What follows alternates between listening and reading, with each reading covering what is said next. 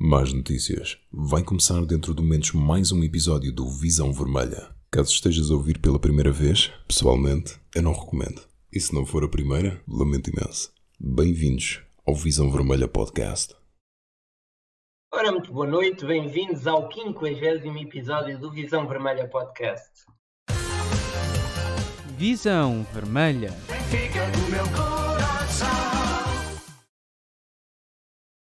Então, malta, como é que foi essa semana em termos de carinhos, hein?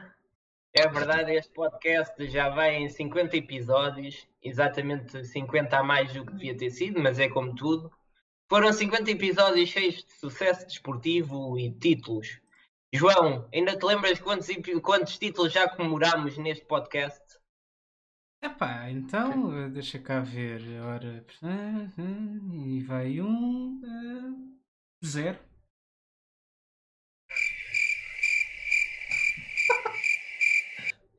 Fechem o tástico.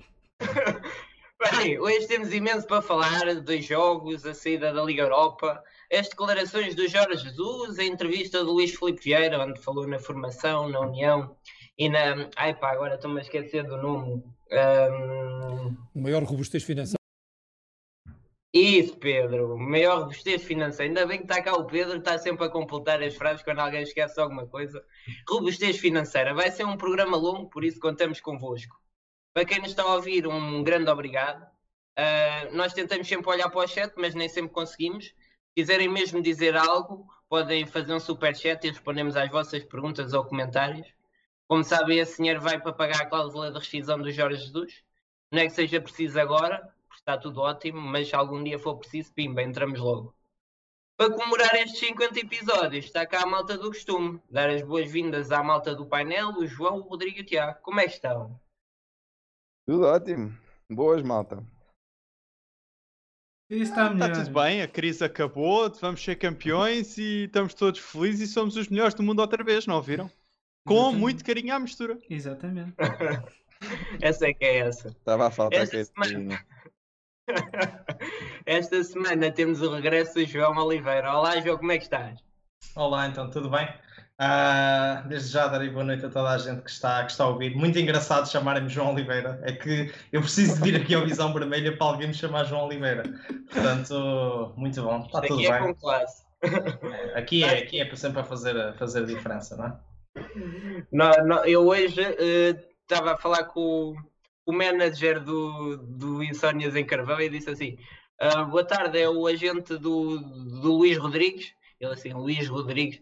Ah, o Insónias, sim, sim. Portanto, Portanto eu conheço esse sentimento. Um, vamos aqui, hoje é um programa grande, portanto vamos deixar as previsões para o fim e se calhar nem vai haver jogo, vamos ver uh, aquele jogo do fim que nós fazemos.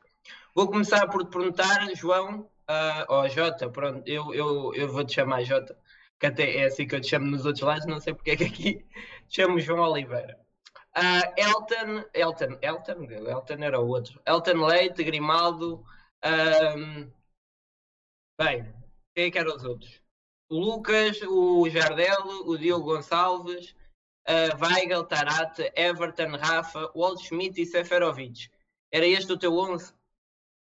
Sim, eu acho que eu acho que tendo em conta, lá está, eu, eu, sou uma, eu olhando ao 11 do Benfica, se fosse eu dentro daquilo que é um adepto de bancada, uh, eu daria sem dúvida nenhuma oportunidade ao, ao, Gonçalo Ramos, porque já disse claramente que acho que o Gonçalo em nada fica atrás do, do Seferovic neste momento, sem, na minha opinião. Agora, obviamente que ele não, não tem esse tipo de oportunidades, nem as vai ter.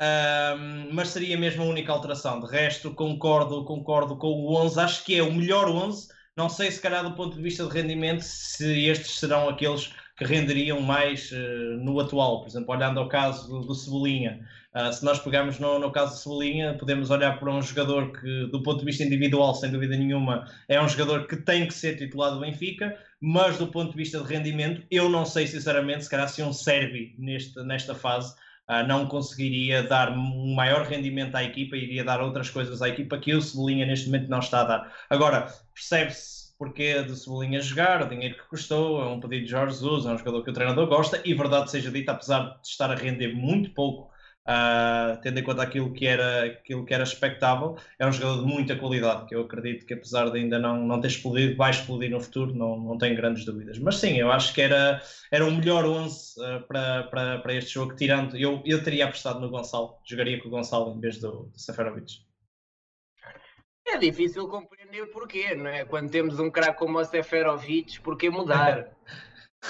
Exato, é que a questão, a questão é mesmo essa, é que depois uma pessoa olha para, para os avançados uh, e uh, o que me dá pena na questão do Gonçalo é mesmo essa, é que o Gonçalo não joga para o, Sefero, para o Seferovic jogar. Nós não estamos a falar, o Benfica propriamente não tem o Jonas, uh, não tem o Mitroglou, não tem o Raul Jiménez, não, é, é, é o Seferovic.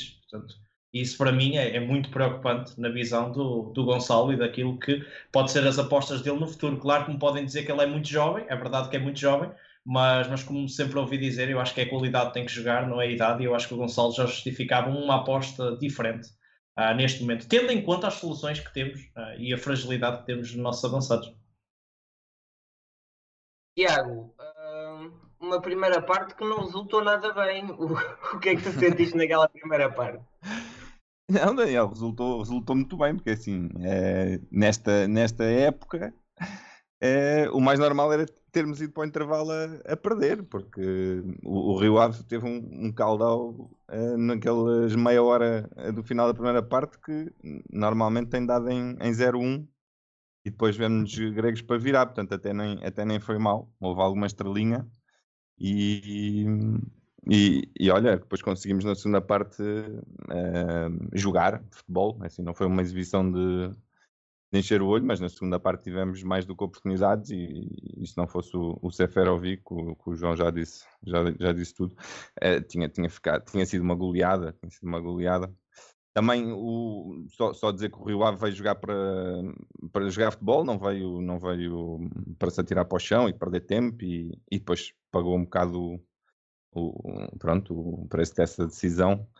Um, mas eu ainda voltando um bocadinho atrás uh, no que o Jota estava a dizer, eu, eu acho que tinha sido um, uma boa oportunidade do, Jesus uh, lançar aqui realmente o Gonçalo Ramos e também o Pedrinho, e porque também não também o, o Sérvio, parece que agora já não, já não conta.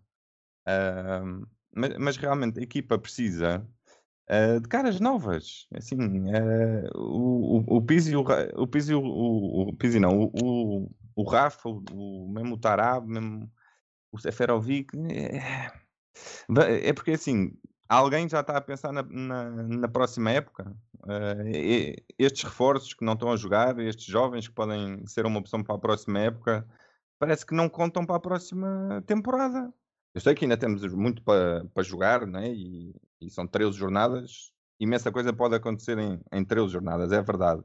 Mas quando a equipa está em quarto lugar, uh, assim, o Bruno Lage chegou e a primeira coisa que fez, bem, hum, tinha, havia um castigo num, num, dos avançados e foi também uma das razões para o que o João Félix fez, mas o, o Bruno Lage chegou e, e, disse, não, olha, vamos dar aqui a oportunidade, as coisas, se as coisas não estão bem, né? vamos dar aqui a oportunidade a, a, malta nova, a malta com mais, com mais uh, sangue na guerra e vamos tentar construir uma equipa para, para o futuro.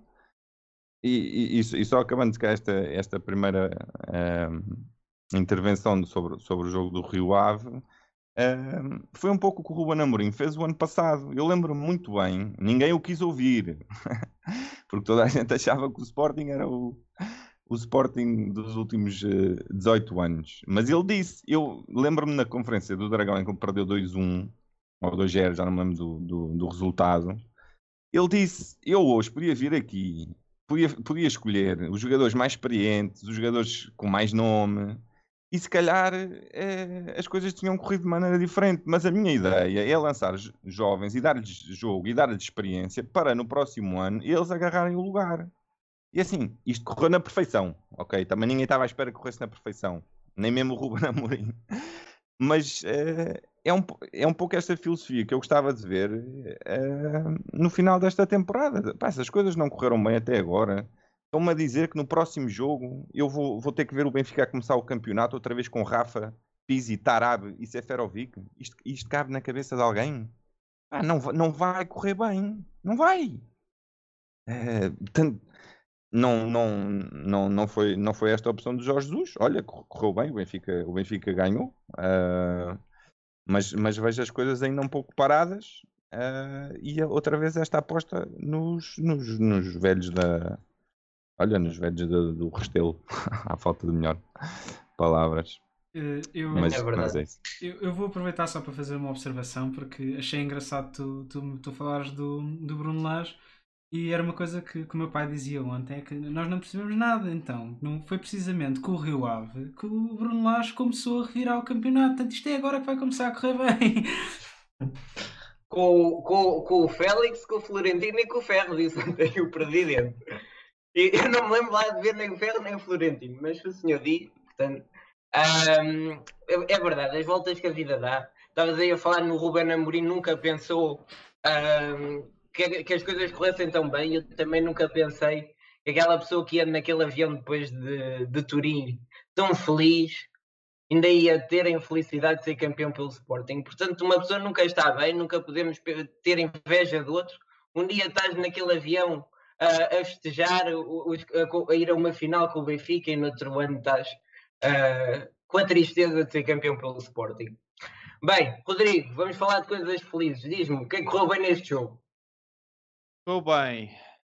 Vimos um Elton Leite que se apresentou pronto a mais uma vez deitar abaixo eh, as dúvidas de que ele não é bom guarda-redes e que o Odisseus é que lá devia estar. Eh, E vejam, eu sou da, da equipa que acho que o Jesus fez pá, uma atrocidade ao Odisseias ter trocado assim, mas se o Jesus acha que é o melhor caminho para a equipa, pronto, é ele é que manda e não há nada a fazer. A dupla de centrais podia ter visto um bocadinho melhor. Já Jardel chegou a um ponto que começou a ficar sem pernas, especialmente no, no final da primeira parte, ah, que nos causou essencialmente nos últimos 10 minutos da primeira parte. Tínhamos ter ido a perder 2-0 para o, para o intervalo. Everton mete logo uma bola no poste no início do jogo, no poste barra, o, no, inici- no início do jogo, que podia ter logo ah, posto logo a, equipa em alta com um golão daqueles, o bola não entrou, acabou a fazer duas assistências e a calar muito de- daqueles que duvidam um bocadinho dele. É, é assim, não há muito mais. O Starapta apresentou-se bem quando tinha a bola, mas quando era para passá-la arriscava e bastante e às vezes fazia-o bem, mas Pizzi quando entrou o Benfica ganhou ali mais sólidas no meio campo a nível de passe e não perder tantas posses de bola. O Rafa continuou a fazer o trabalho dele sempre, o Seferovic exatamente igual a sempre a falhar golos, se possível, de baliza aberta. E pronto, e é o Benfica de sempre que conseguiu contra o o Rio Ave, que vai em 11 classificado, não sofrer golos, apesar de que se esforçou-se para os sofrer. E escapamos e a crise acabou. Está tudo bem, agora vamos ser campeões e é sempre a abrir. Não, é- acho que o- as palavras de Jesus no. Não sei se foi exatamente no final do jogo, na, na entrevista rápida, se foi na conferência, ele diz que os jornais até fizeram notícia disso, que a crise ainda não tinha acabado. Epá, e é verdade, não acabou, porque num jogo em que nós podíamos ter ido para o intervalo a perder 2-0 ou a ganhar 4-0, dependendo da, da maneira como quisermos ver as coisas, eu acho que, tal como o Jota disse, o- a aposta no, no Gonçalo Ramos tinha sido mais que óbvia, na minha opinião.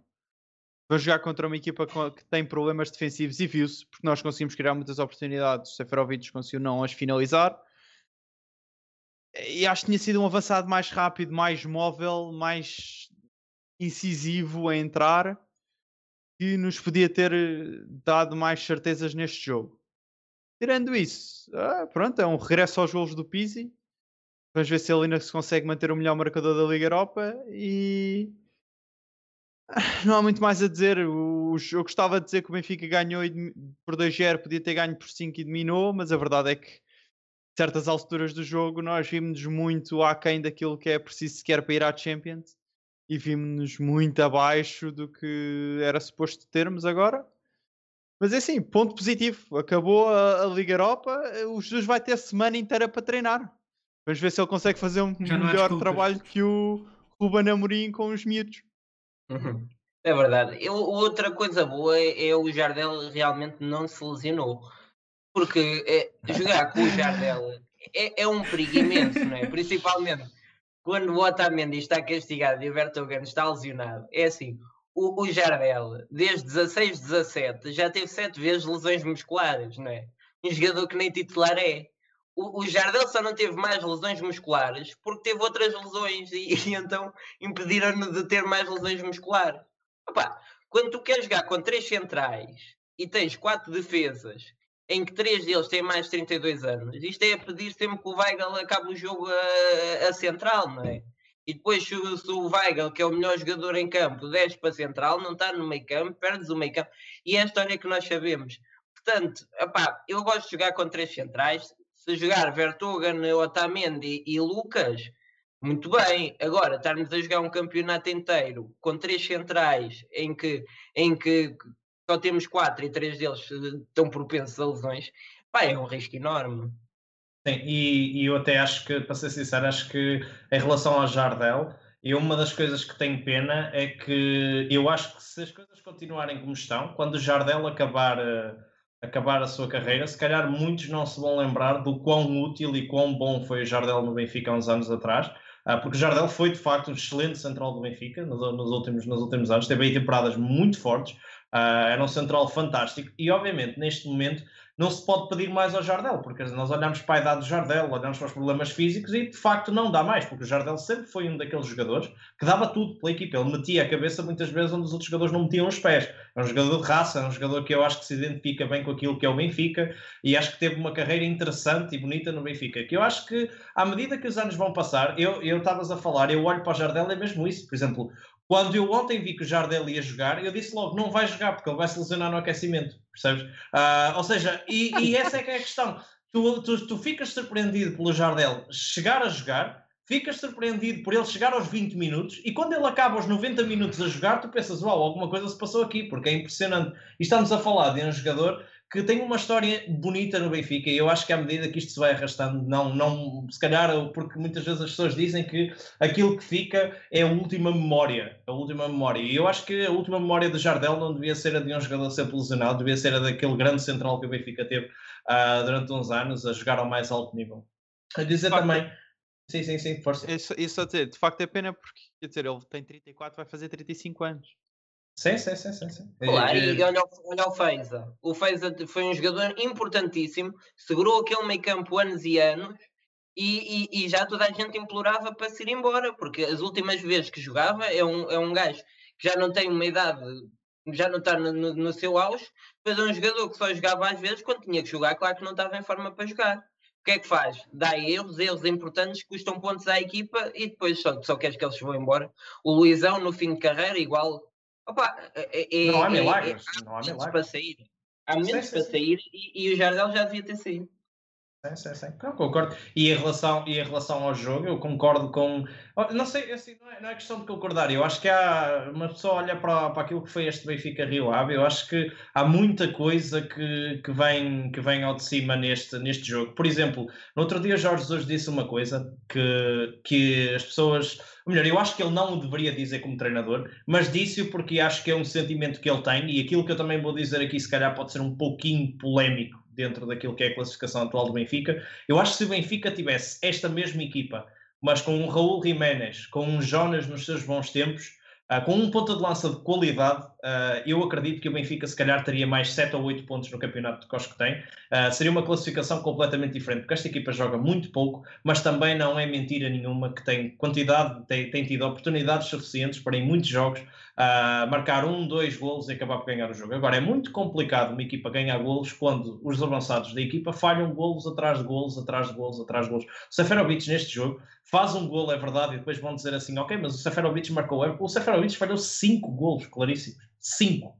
Uh, um ponta de lança que joga no Benfica, numa equipa de topo, que joga numa equipa que, que tem caudal ofensivo, que joga muitas vezes perto da área adversária, não pode se dar ao luxo de ter um ponta de lança que, que em cinco oportunidades faz um golo.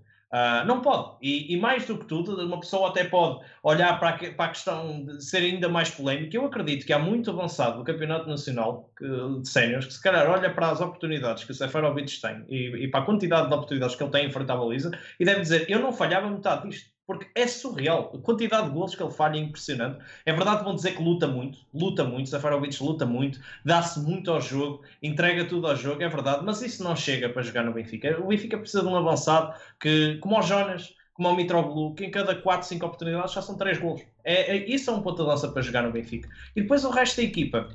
Eu não sei qual é que é a vossa opinião, mas eu acho que existiu uma altura onde o Tarabt realmente tinha dado um step up gigante no seu jogo. Uh, e nós estávamos todos entusiasmados com o Tarabt. Eu era um, daquele, um daqueles que gostava, muito do Tarabt e continuo a gostar do Tarabt como, como, jogador, mas eu neste momento já estou naquela fase em que acho mesmo que o Benfica precisa de outra solução que não o Tarabt. É um dos poucos jogadores que arrisca no passe, que arrisca, que arrisca no jogo entre linhas e temos que dar valor a isso, mas também perde muita bola uh, sem nexo. A defender na transição defensiva também tem os seus problemas. Acho que o Weigl é ele mais 10 neste momento no Benfica. Uh, acho que o Fábio, acho que, eu, acho que o Veríssimo vai dar vai, dar, vai dar qualidade à equipa. Se não for no imediato, no futuro, trará qualidade à equipa. Uh, gostei muito da aposta no Diogo Gonçalves. Um, eu não acho que o Diogo Gonçalves seja Pá, não, sei, não acho que o Diogo Gonçalves tem, por exemplo, a qualidade do Nelson Semedo, não acho, nem do Maxi Pereira, por exemplo, claramente acho que não, mas acho que é uma boa aposta, acho que é melhor que o Gilberto e acho que deveria ser uma aposta para manter na equipa do Benfica. Ainda por cima é um jogador identificado com o Benfica, é um jogador da formação e acho que tendo em conta a sua concorrência, acho que é um jogador que deveria, que deveria jogar, deveria jogar a, a titular. Uh, o Cebolinha, como eu disse, o Cebolinha é um jogador que é muito forte nos primeiros 3, 4 minutos do jogo, uh, só que o jogo tem 90 e ele nos outros 86 normalmente cai um pouquinho no jogo e enquanto o Jesus não o tira, ele vai se mantendo, vai se mantendo no jogo à espera para ver o que é que, o que, é que sai dali. É um jogador com um bom toque de bola, um bom passe, mas acho que tem, tem pouca intensidade de jogo. Ele tem, tem que ser muito mais rápido, tem que pensar muito mais rápido. Sempre que a bola vai para o Cebolinha, ele pensa muito no que vai fazer, demora demasiado tempo. É um jogador que precisa de melhorar nesse aspecto. Uh, o Rafa, para mim, é indiscutível nesta equipa. Uh, eu adoro o Rafa, acho que é um excelente jogador.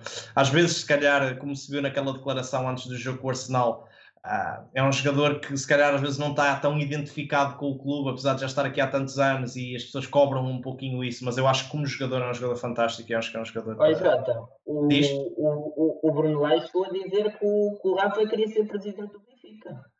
Certo, e, mas e é, é... ele é benfiquista. Ah, mas é estranho, porque ele, eu, pelo que eu sei, eu ouvi dizer que ele era Sportingista. Foi aquilo que eu ouvi dizer que o Rafa era Sportingista. Eu não sei, ou era antes, atenção. Mas eu quero dizer aqui uma coisa, que é, eu, João Oliveira, nesta, mesmo dizendo aqui João Oliveira, acho que isso tem zero relevância, zero importância. Ou seja, eles são profissionais, totalmente. Ou seja, eu não acho isso importante. Continuo a dizer isso de caras, sempre disse. Eu, não, eu prefiro um jogador que seja portista ou sportinguista uh, com muito mais qualidade do que um jogador benfiquista sem qualidade, porque é por, se é por benfiquismo, metam-me a mim a jogar, não é? Eu vou para lá, camisola 10, opá, e, e dou tudo, tudo o que tenho, com uma relva, tudo, opá, mas eu acredito que isso não vai ser muito interessante. Portanto, uh, para mim isso não é um problema. Claro que quando olhamos aquelas declarações do jogo contra o Arsenal, uma pessoa, aquele, aquele adepto mais romântico, fica um pouco triste, porque claramente esse, esse Arsenal-Benfica é, é uma eliminatória histórica uh, e é um jogo de, de, de, extrema importância para o Benfica na sua história. E olhar e ver, não é só o que o Rafa disse, é a forma como o diz também.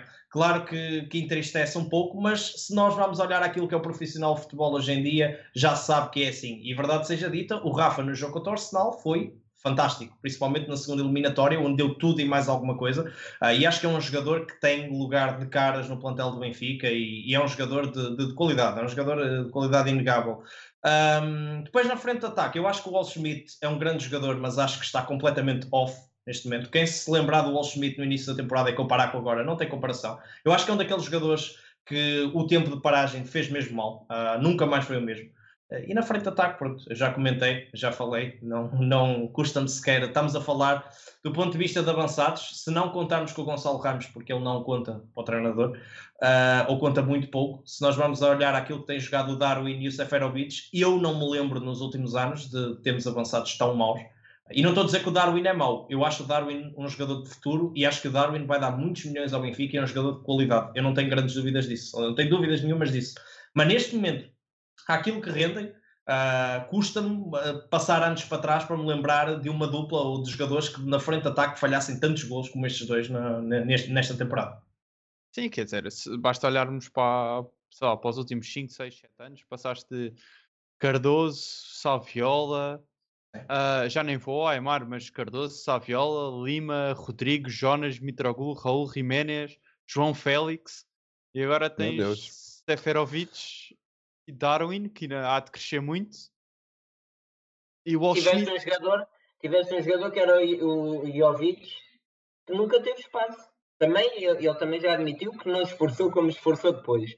Pá, mas é um jogador que teve completamente tapado e depois deu o que deu, mas porque, porque não tinha hipótese. E o Darwin também não teria hipótese naquela equipa.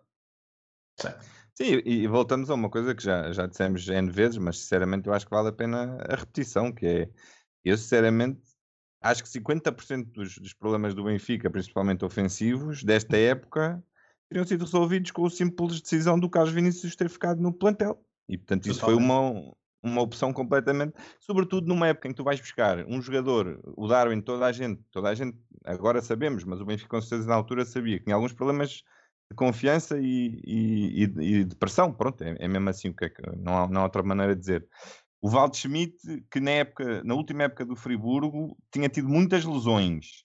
Portanto, isto são dados que têm pesar na decisão da construção do- de um plantel. Há- há- estas coisas são importantes. Alguém, alguém, com certeza, no Benfica tem confiança que tenha olhado para isto. E então precisávamos de um, de um avançado que desse tranquilidade à equipa. É o, que- é o que o Jota disse. Quer dizer, com um avançado que marcasse eh, 15 golos, o Benfica neste momento, e, e mais os, os penaltis que acabamos de falar nisso, eh, com mais dois ou três penaltis, o Benfica neste momento estava em segundo lugar. E portanto, já sabemos, o Sporting tremia por todo o lado, sabemos como é que essas coisas funcionam do outro lado da, da circular. Quando o Benfica se começa a aproximar, eles caem. Tem sido assim nos últimos 40 anos.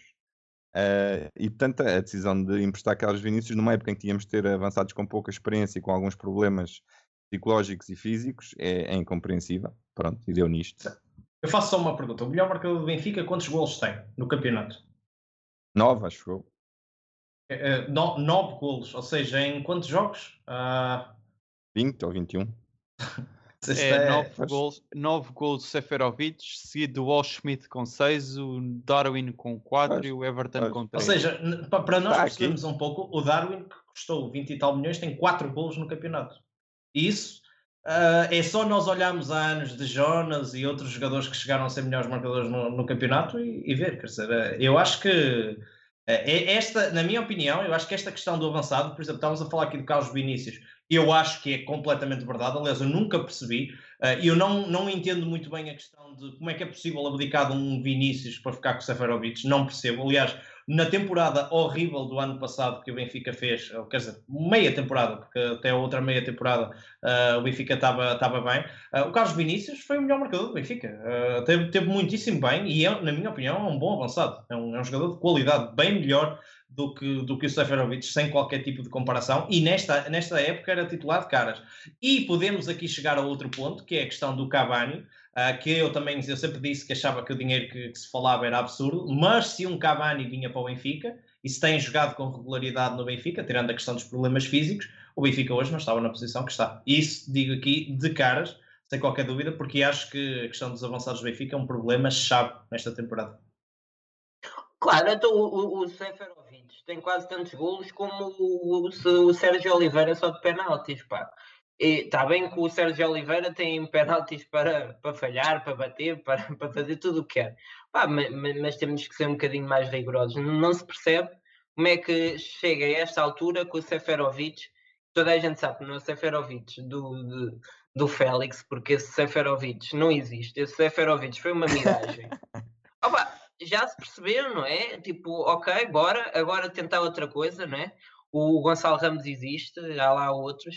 Pá, não percebo. Também não percebo outras coisas. Não percebo como é que há 130 cantos e um golo, não é? É que marcamos em 0,7% dos cantos. Pá, marcar de canto não é, não é algo muito fácil. Nós, nós temos ideia que é uma coisa mais fácil do que na realidade é. As estatísticas que eu, que eu vi, há um golo mais ou menos a cada 10 jogos. Agora, a probabilidade média de se marcar um canto opa, é 3,5%, não é? Já devíamos ter pelo menos 5 golos. Isto também é culpa do Covid. O que é que acontece? Não percebo. É porque tudo é Covid. E eu já aceito o Covid para muita coisa já. Se calhar mais do que devia. Pá, mas não me venham dizer que os cantos, que é, vêm para o primeiro posto, vai para o segundo, ou vice-versa, que isto também é do Covid. Isto, isto é o quê? Alguém me sabe explicar? Não, e essa questão dos cantos eu até vou mais longe. Eu, assim, eu não gosto muitas vezes, apesar de ser aquele, como todos nós somos adeptos de bancada, mas eu defendo muitas vezes que nós, enquanto adeptos de bancada, podemos ter a nossa opinião, mas há coisas das quais, por muito futebol que vejamos, nunca vamos entender certas coisas, porque é a realidade, por isso é que eles lá estão, treinam todos os dias, mas é isso que tu estás a dizer, é verdade. Eu às vezes tento não pensar muito, mas neste este jogo contra o Rio Ave, nós tivemos dois ou três cantos em que os cantos funcionam. Uh, passe curto, seja, faz um, um passe curto, a bola vem para o jogador, mete a bola atrás e de um momento para o outro a bola nem vai para a área, nem vai para lado nenhum, vem para a defesa e os jogadores que estão na frente do ataque ou os centrais que sobem de um momento para o outro já estão a descer. Ou seja, nem sequer se percebe ao certo o que é que o Benfica tenta fazer nas bolas paradas. Eu, eu, pelo menos, não consigo compreender. Claro que não gosto também de chegar ao ponto de dar aquela ideia que percebo tudo daquilo que vou falar, porque lá está, sou um mero adepto de bancada e uma pessoa não tem, não tem conhecimento para poder falar muito mais sobre isso, de- de- deste tipo de bolas paradas, mas a verdade é essa. Uma pessoa fica a pensar o que é que eles tentaram fazer aqui. O Benfica marca muito poucos golos de bola parada e mais do que marcar muito poucos golos de bola parada, é, é- nem é questão da bola ir lá parar e serem lances de perigo que não dão gol. Não, o Benfica simplesmente cria muito pouco perigo nos lances de bola parada. Não, não, não dá para compreender, eu não percebo. Ah, não entendo.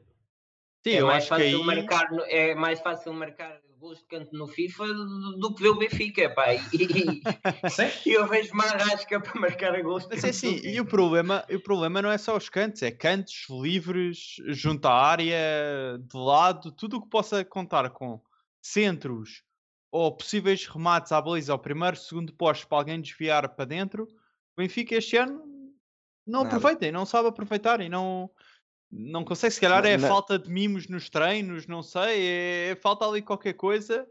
ah, carinho, não sei, para, para a bola entrar um bocadinho mais. Pronto, é preciso, é preciso não haver Covid para treinar. E quando não há Covid para treinar, é preciso carinho para os jogadores. Ah, e pronto, não, não sei o que é que virá a seguir. Agora, uma coisa é certa: nós vemos jogos nas bancadas ou em casa. Há uma coisa que nós nunca vamos conseguir perceber ou saber, que é o que é que se passa dentro daquele balneário e o que é que se passa todos os dias nos treinos. E se realmente o Jesus diz, epá, eu não tive a minha equipa toda para treinar. A minha dúvida é, se não consegues, se não tens a equipa toda para treinar e não consegues treinar eh, conceitos de jogo muito grandes em que tens de ter o plantel, pelo menos o principal todo ali, a correr de um lado para o outro, a fazer as jogadas de saída, as triangulações, etc, etc, há uma coisa de certeza que tu podes treinar. Meter um gajo a bater cantos e a centrar as bolas para os gajos cabecearem dentro da área, normalmente é uma coisa que tu consegues fazer, nem que seja com os pinos. Sim. É lá o Seferovic. Pois. Portanto, é assim, é é esse que eu não percebo. Se, se, se está a dizer que não, tem, não tinha treinadores e jogadores suficientes para, para treinar e o Covid andou a dizimar ah, os treinos do Benfica, pá, com pouca gente eu consigo organizar ali um treino de cantos, nem que seja só o treino de cantos. E apostamos nas bolas paradas porque o, jogo corrido não está a correr muito bem. E com um avançado como o Seferovic, o que não nos falta é bolas paradas, que aquilo é bolas para a bancada, é bolas cortadas pelos defesas, é perdas de bola porque ele não sabe receber uma bola, portanto. Sim. Olha lá, eu, eu, disse, eu disse cantos aos jogos, eu queria dizer cantos, estão aí na, na live a dizer o Não, Benfica, não- cantos, disseste cantos. é- o Benfica se disse 120 jogos também era mal demais. Não, disseste cantos. Pronto. Ahm, queria falar de outra coisa que é normalmente o JJ tem a tendência de fazer uma coisa que está ao nível dos melhores, que é ah, mexer e estragar a equipa completamente. Ah, nem foi o caso. O, o Pizzi, apesar de ter falhado quase, falhou pelo menos três, não é? Ainda conseguiu marcar uma.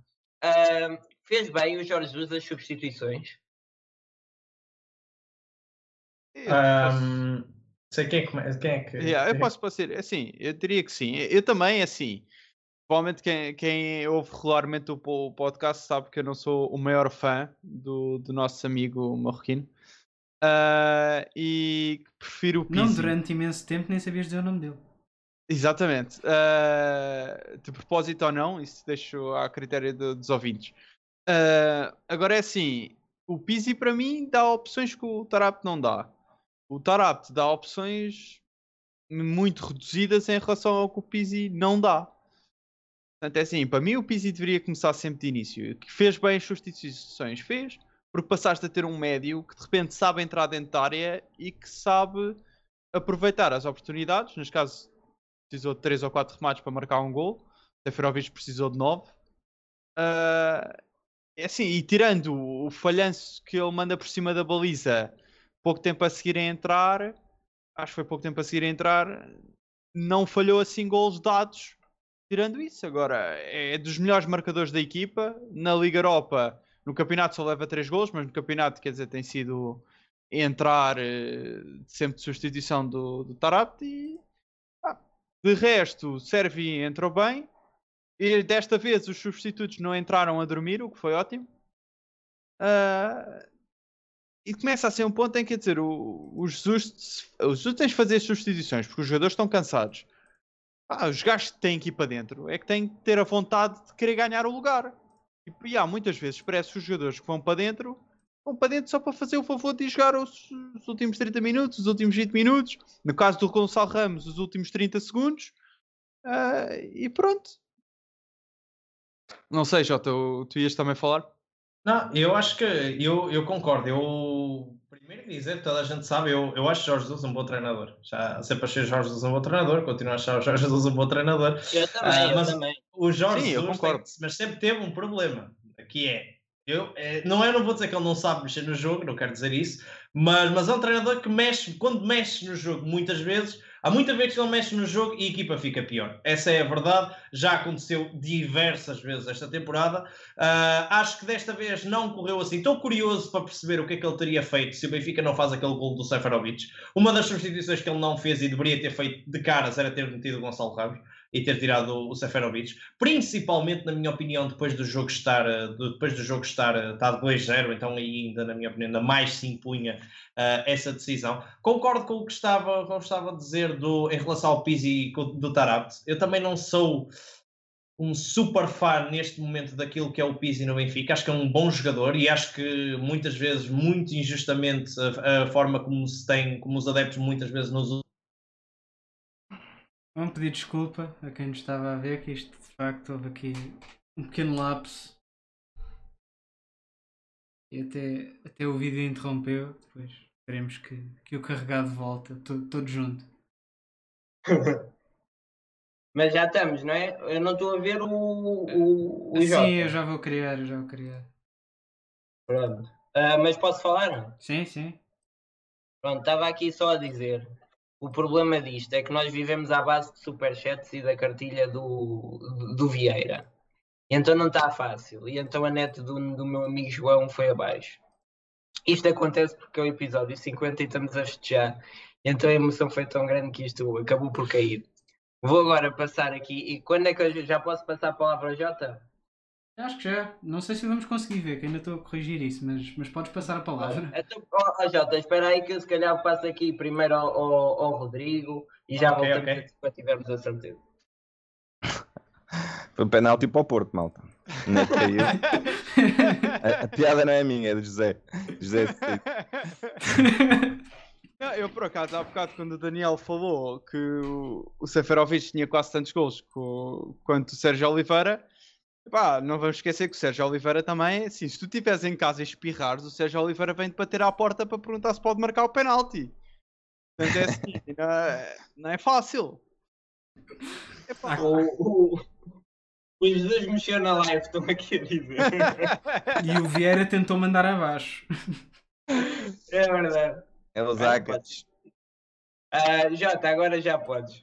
Desculpa. Sim, como eu estava a dizer em relação ao. que só para concluir a questão da, das substituições, acho que o Gonçalo Ramos neste jogo devia mesmo ter tido a oportunidade, porque a defesa, a defesa do, do Rio Ave é bastante premiável e a quantidade de oportunidades que, que se notou no jogo que o Seferovic teve, Uh, o Gonçalo Ramos teria, teria, teria acredito que tivesse feito mais gols. Óbvio que depois podem dizer, será que o Gonçalo teria também tido a capacidade para criar essas mesmas oportunidades, porque é muito mais do que somente estar ali. Nós não podemos olhar para o Gonçalo e para o Safarovic e dizer que o Gonçalo iria fazer as mesmas movimentações de Safarovic, mas eu acho que uh, se, se, o Gonçalo tivesse oportunidades e se estivesse a jogar com mais regularidade e mais tempo, seria um jogador que, que neste momento, uh, tendo em conta aquilo que são os avançados do Benfica, seria uma excelente opção. Uh, foi a única substituição que eu acho que ficou por fazer. Certo, eu queria também te perguntar uh, o Pedrinho. O Pedrinho é um jogador que, que, nunca entra nos últimos tempos. Eu não sei o que é que ele precisa de fazer mais para entrar, porque ele, uh, quando joga a titular, joga bem. Quando entra no jogo, também parece entrar bem. Fez uma boa pré-época. Pá, eu pensei que fosse daqueles casos que o JJ teimoso não gostou do jogador, como aconteceu agora com o Todipo, e descartou. Mas o Vieira, na entrevista, disse que o, que o, que o próprio o Jorge já lhe disse que estava enganado em relação a ele e tem um pé esquerdo diabólico. Mas será assim tão diabólico que nem joga? Sim, eu, eu acho que eu não sei porquê, eu fico a sensação, se nós formos a olhar, o Pedrinho joga sempre que o Benfica ou joga jogos da taça, tipo contra o Paredes, uh, e coisas do género, porque de resto o Pedrinho, sempre que o Benfica está de certa forma apertado e é um jogo uh, de maior relevância, o Pedrinho desaparece por completo, o Pedrinho não joga. E eu também concordo, eu sempre que vejo o Pedrinho jogar, eu acho que há ali certas coisas que ele precisa de evoluir, principalmente a nível físico, uh, ele precisa de evoluir, mas é um jogador que uh, merecia mais oportunidades neste Benfica, até porque ele tem certas características no seu jogo que o Benfica, ou seja, não, não tem muitos jogadores destas características. É um jogador do ponto de vista individual, do ponto de vista técnico, muito forte. Uh, é um jogador que às vezes decide mal, mas também é normal para a idade que tem, que tem uma má tomada de decisão ainda. Mas é um daqueles jogadores que o plantel do Benfica não tem, que é um jogador que vai para cima, vai no um para um, sem medos, arrisca muitas vezes, arrisca no remate. É um jogador que, que nota-se que tem, que tem fantasia. O Pedrinho, claro que eu vou fazer aqui uma comparação, que dizer aqui já do ponto de vista de qualidade, não tenho a mínima dúvida que no futuro não será esse jogador, nem terá essa qualidade, mas o Pedrinho compara, é muito, eu acho que é, é parecido, salvo. Uh, tendo, tendo, cuidado com a comparação, é parecido com, com, o Di Maria quando chegou, muito franzino, muito, uh, muito frágil. Os jogadores, quando chegam à beira dele, dão-lhe um toque e ele, obviamente, cai porque é, é, muito frágil do ponto de vista físico, mas do ponto de vista individual, tem a mesma coragem, vai para cima dos adversários. Uh, mete-se no meio de um, dois jogadores, vai para cima, tem um bom, tem um bom passe, às vezes toma, má, eh, toma, toma má, más decisões, mas é um jogador que tem um bom passe arrisca no remate também. O Benfica não tem muitos jogadores deste género. Uh, por exemplo, o Cebolinha. O Cebolinha deveria ser esse jogador no Benfica e tinha qualidade para o ser. Mas quantos de nós, ou pelo menos isso acontece, o Cebolinha, quando pega na bola, há muitas vezes que tu pensas assim: não, é desta que ele vai para cima dos defesas. E isso nunca acontece. Ele chega ali, puxa para o pé esquerdo, tenta sacar um cruzamento, joga para o lado, joga para trás. E eu acho que o Benfica precisa de um extremo com outras características. Precisa de um jogador que vá para cima dos adversários, que crie desequilíbrios.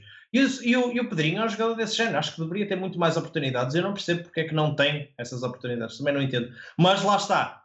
Isto sou eu, uh, um mero adepto a falar, sem assistir aos treinos, sem perceber o que acontece nos treinos, sem perceber o que é que o Pedrinho dá nos treinos, o que é que dá à equipa. Lá estamos a falar como meros adeptos, estando de fora. E estando de fora, olhando apenas aos jogos, não se percebe. Agora, por isso é que também se calhar não somos treinadores, eles já que estão lá dentro, e certamente deve existir alguma explicação lógica para isso. E não podemos também esquecer que jogadores como Di Maria, Gaetan, Salvio, jogadores, principalmente os extremos, se formos ver os grandes extremos que tivemos no, nos últimos anos, até o Rafa, demoraram sempre, chegando ao Benfica, e o Rafa até vinha da, da Liga Portuguesa, chegando ao Benfica, demoraram sempre um ano, quase a um ano e meio, a começarem a produzir com, com a velocidade toda. É. Quer dizer, toda a gente se lembra vá, da época em que o Nick Caeta marca 10 gols e faz 19 assistências, ou o que foi, ou 9 gols e 19 assistências. Ah, mas ninguém se lembra da época em que ele faz 3 gols e 5 assistências. Sim. Não, mas eu, mas atenção, eu quero dizer aqui uma coisa, e isto eu ficaria muito surpreendido se isso não acontecesse. Eu não tenho a mínima dúvida com, o, Everton, o Everton Cebolinha nos próximos anos e nas, e nas próximas temporadas será, um, um, não quero dizer o melhor jogador do Benfica, mas será um dos melhores jogadores do campeonato de caras e será um jogador super importante no Benfica. Eu não acho nada que o Everton vá ser um flop, não acho. Não, não estou a ver o Everton num daqueles jogadores que vai voltar ao Brasil sem sucesso no Benfica. Não, eu acho que ele vai ter sucesso no Benfica. Agora, se calhar nós estávamos todos à espera que o Everton de ser, ou seja, tudo aquilo que ele fez no futebol brasileiro.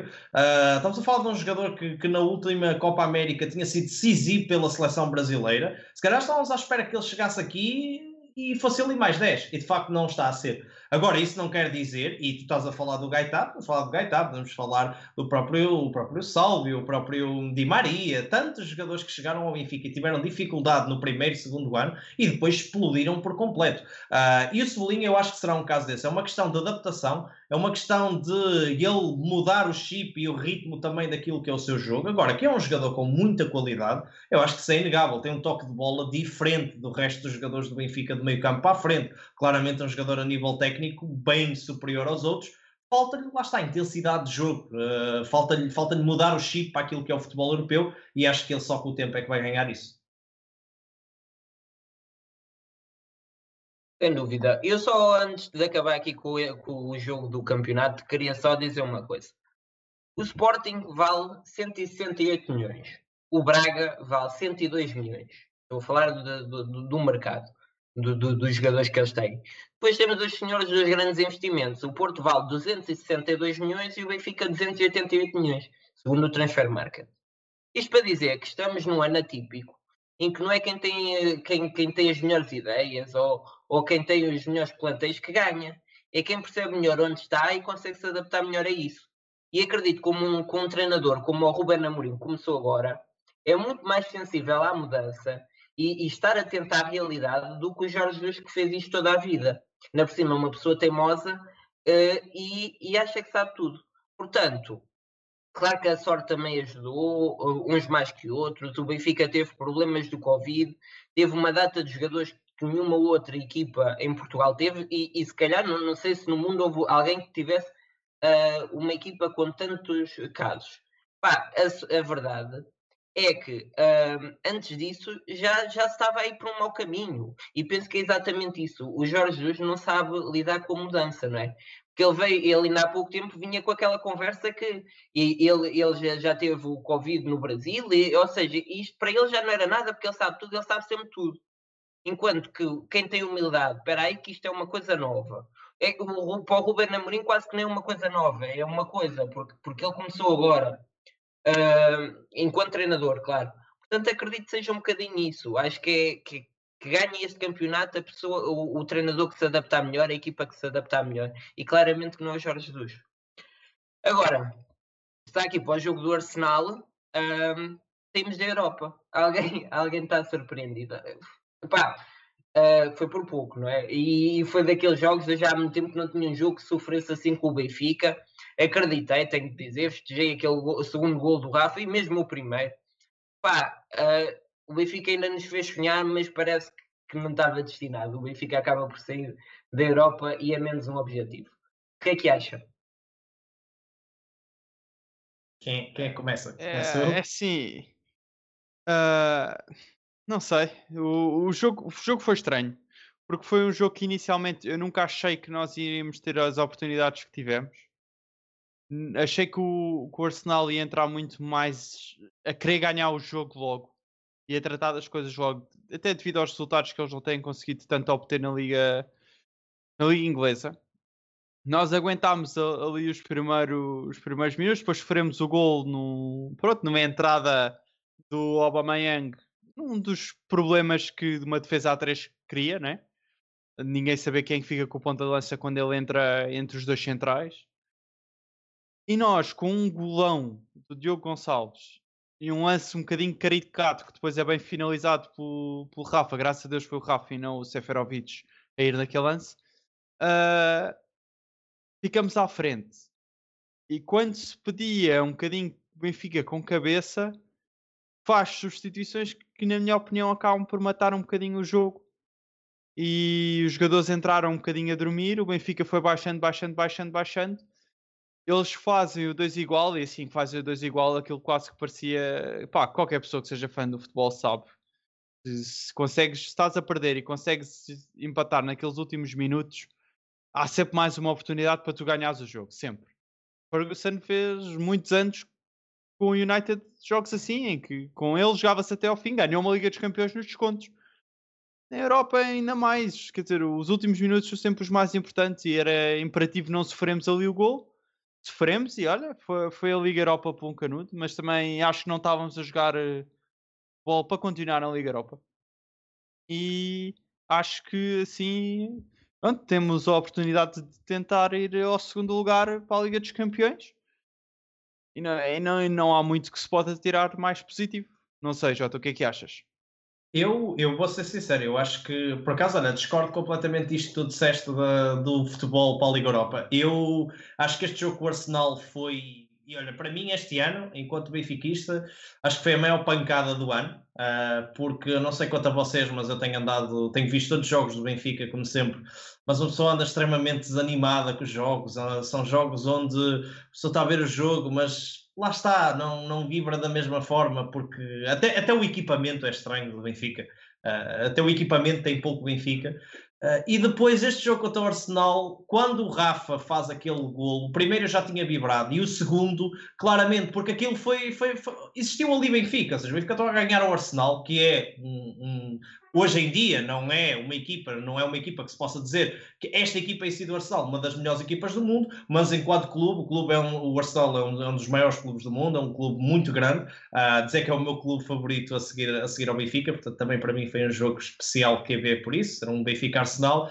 uh, e ver o Benfica a ganhar, a ganhar, a ganhar ali naquela altura eliminatória contra o Arsenal, deu aquela sensação clara de que, olha, isto ainda é possível, nós vamos lá, vai ser aqui a mudança da temporada, vai ser aqui a mudança de chip, uh, o, a vitória que precisávamos para, para, dar, para dar aquele salto na época. E eu acho que isso teria sido importante, porque se o Benfica ganha este jogo contra o Arsenal, esta questão de uh, não estamos a jogar futebol suficiente poderia mudar daqui para a frente, porque o Benfica tem um plantel interessante, não é um super plantel como muitos querem fazer ver, também não é um plantel que seja uma desgraça, tem um plantel interessante e eu acho que com as tropas unidas, uh, se a equipa começasse a jogar melhor, a ganhar confiança e com alguma sorte no sorteio, eu acho que este Benfica poderia ter ido mais longe na Liga Europa se tivesse passado o Arsenal.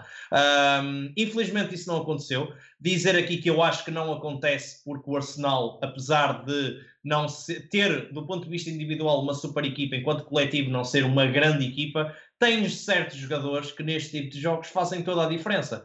Vamos só aqui fazer uma troca. Alguém acha que se o Seferovic estivesse a jogar pelo Arsenal e tivesse aquelas duas, três oportunidades que o Aubameyang teve neste jogo, fazia aqueles dois, dois golos? Não fazia, claramente não fez. Aliás, o Aubameyang faz três golos, um deles é anulado, mas todos os remates que o Aubameyang teve neste jogo, direcionado com a baliza, oportunidades reais de claras de gol, fez gol. Com a maior das classes, com a maior das qualidades, porque é um jogador de classe inegável. Da mesma forma que o Saka, no, no, no último lance em que o Tavares está muito mal e defende muito mal, aliás, acho que essa substituição, uma substituição péssima, eu não sei porque é que o Sérvio não jogou nesse jogo, Uh, não percebo muito bem essa alteração e não percebo porque é que o Tavares entrou da forma que entrou. Esse lance acaba por ser também decisivo, mas lá está, é um cruzamento fabuloso de um jogador também ele fabuloso que o Arsenal tem. E acho que o Arsenal, nos momentos decisivos, a qualidade individual dos jogadores acabou por vir ao de cima e acabaram por eliminar o Benfica. Mas acho que o Benfica teve hipótese e possibilidades de eliminar o Arsenal e muitos vão dizer assim: então, mas como é que o Benfica consegue fazer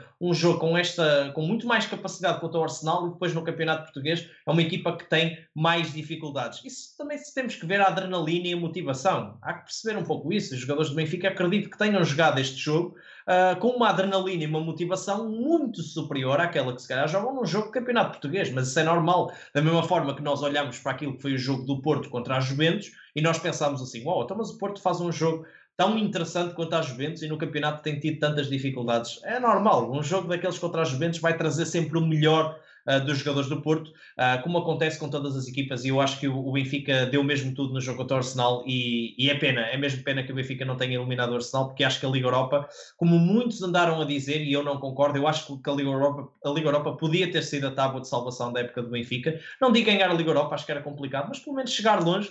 Uh, e ganhar a Taça de Portugal. Muitos falam do segundo lugar do Benfica este, este ano, que o Benfica tem conseguido o segundo lugar, é verdade, mas há uma Taça de Portugal para disputar. E, e eu não percebo, muitas vezes parece que isso passa um pouco ao lado e não pode passar ao lado. É um troféu que o Benfica vai disputar, eu acredito que o Benfica vai estar na final, como é óbvio, uh, e é um troféu que o Benfica tem que ganhar. Uh, não vamos chamar tábua de salvação, porque num clube como o Benfica ganhar uma taça de Portugal apenas não é uma boa temporada, mas ainda pior é se o Benfica não ganhar a taça de Portugal, e eu não quero imaginar que isso possa acontecer, portanto, uh, há que lutar pelo segundo lugar e há que ganhar a taça de Portugal.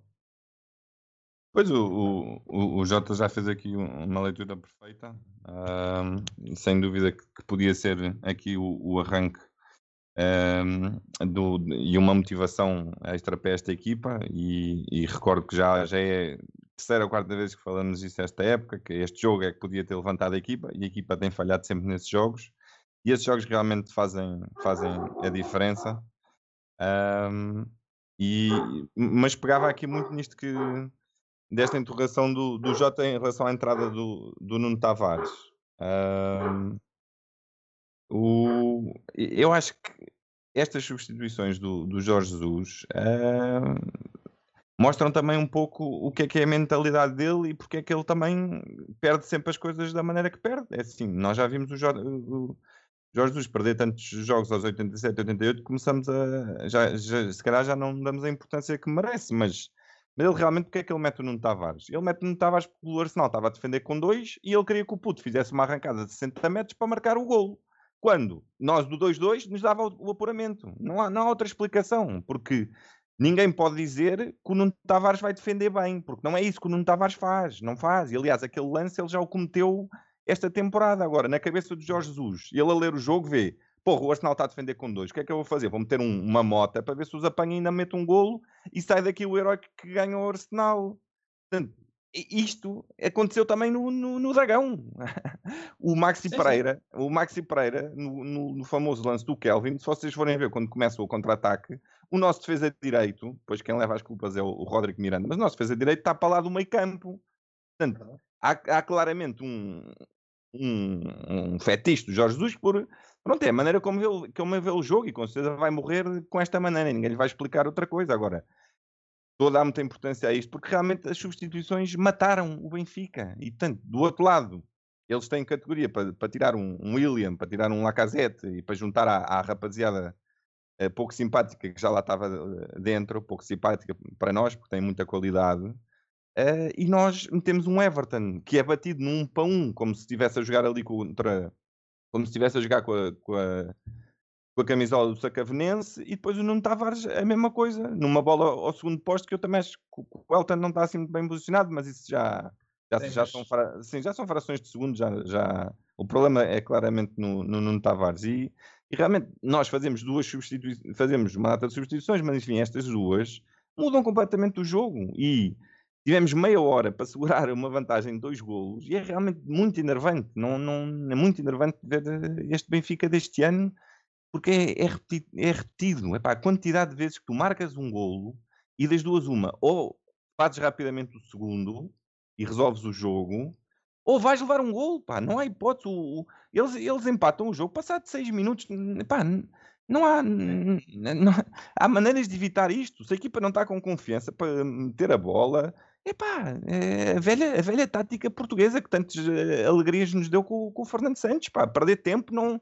não é um, não é um, não é contra o, os estatutos do, do Benfica, porra. Oh, oh, oh, oh mas ó oh, Tiago, tu, se o Benfica perde depois não tira uma bolinha verde no final do jogo, não é? É que eu olho para esta equipa e faz-me lembrar eu quando era pequenito, que na escola todos os dias tínhamos uma bolinha, dependendo da cor como nos portávamos e eu vejo os jogadores do Benfica todos os dias a lutarem por uma bolinha verde, não, não se queixam de penaltis.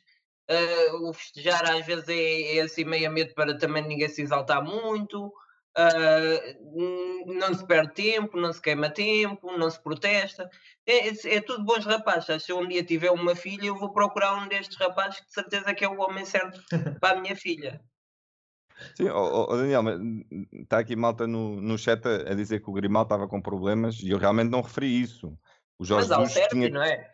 Exatamente, Exatamente serve. Obrigado, obrigado. Quer dizer, eh, chega a um ponto, chega ali a uma altura, quando ele faz as substituições, é que nem que se tivesse que virar completamente Mourinho e espetar o autocarro dentro da baliza se fosse preciso para nenhuma bola entrar, era o que nós tínhamos que fazer. Eu concordo plenamente com o Jota quando, quando ele diz que esta, esta eliminatória com o Arsenal podia ter sido o momento em que o Benfica ia ganhar imensa confiança e ia projetar o resto da época para ir tentar conquistar a taça de Portugal, que há bocado esqueci-me de referir, tens toda a razão, é um troféu que temos para ganhar e é para ganhar, e para chegar ao segundo ao segundo lugar do campeonato, porque o Sporting pronto, já, corre, já correu com o primeiro. Epá, e o Jesus decide fazer substituições, levantar alguns problemas, porque todos sabemos que tanto o Everton quanto o Nuno Tavares não são os melhores defesas. Epá, e são os dois que são batidos. Então, Nuno Tavares, aquilo é uma desplicência naquele momento, não estar mais em cima do saca para não o permitir o cruzamento. Quando toda a gente já sabe que aquele, aquele tempo de jogo eles vão fazer chuveirinho para dentro da área porque tem o Aubameyang e o Lacazette. Epá, e... sim, sim. deixa de desejar. E... e é verdade, como algumas pessoas estavam a dizer no chat, que o Nuno Tavares é um projeto de jogador. Mas se é um projeto de jogadores, porquê é que não entrou o Servi? Eu, eu, não percebo, eu não percebo. Juro que não percebo. Foi um jogo que realmente fez vibrar o pessoal, fez-nos desacreditar e pela milésima vez esta época fazem desacreditar um bocadinho para depois nos afundarem daquela maneira. Pronto. Sim, eu, eu atenção, eu, eu, eh, muita gente olha para o lance do Tavares e é verdade, eu, eu até acho que aquilo é um lance de falta de concentração. Aliás, nos dois lances, o lance do, do Everton e o do Tavares, e eu acho incrível, porque assim, o Tavares acaba de entrar, uh, estamos a falar do Saka, ele não lhe podia dar um centímetro que fosse. Um, um centímetro era demasiado, ele deu todo o espaço do mundo e, como é óbvio, cruzou para onde ele exatamente quis. Foi um jogador de classe inegável. Aliás, eu não tenho grandes dúvidas que aquele que o Saka será, será um dos jogadores no futuro, um dos melhores jogadores do mundo, de caras, não tenho dúvidas, é um jogador mesmo surreal para a idade que tem.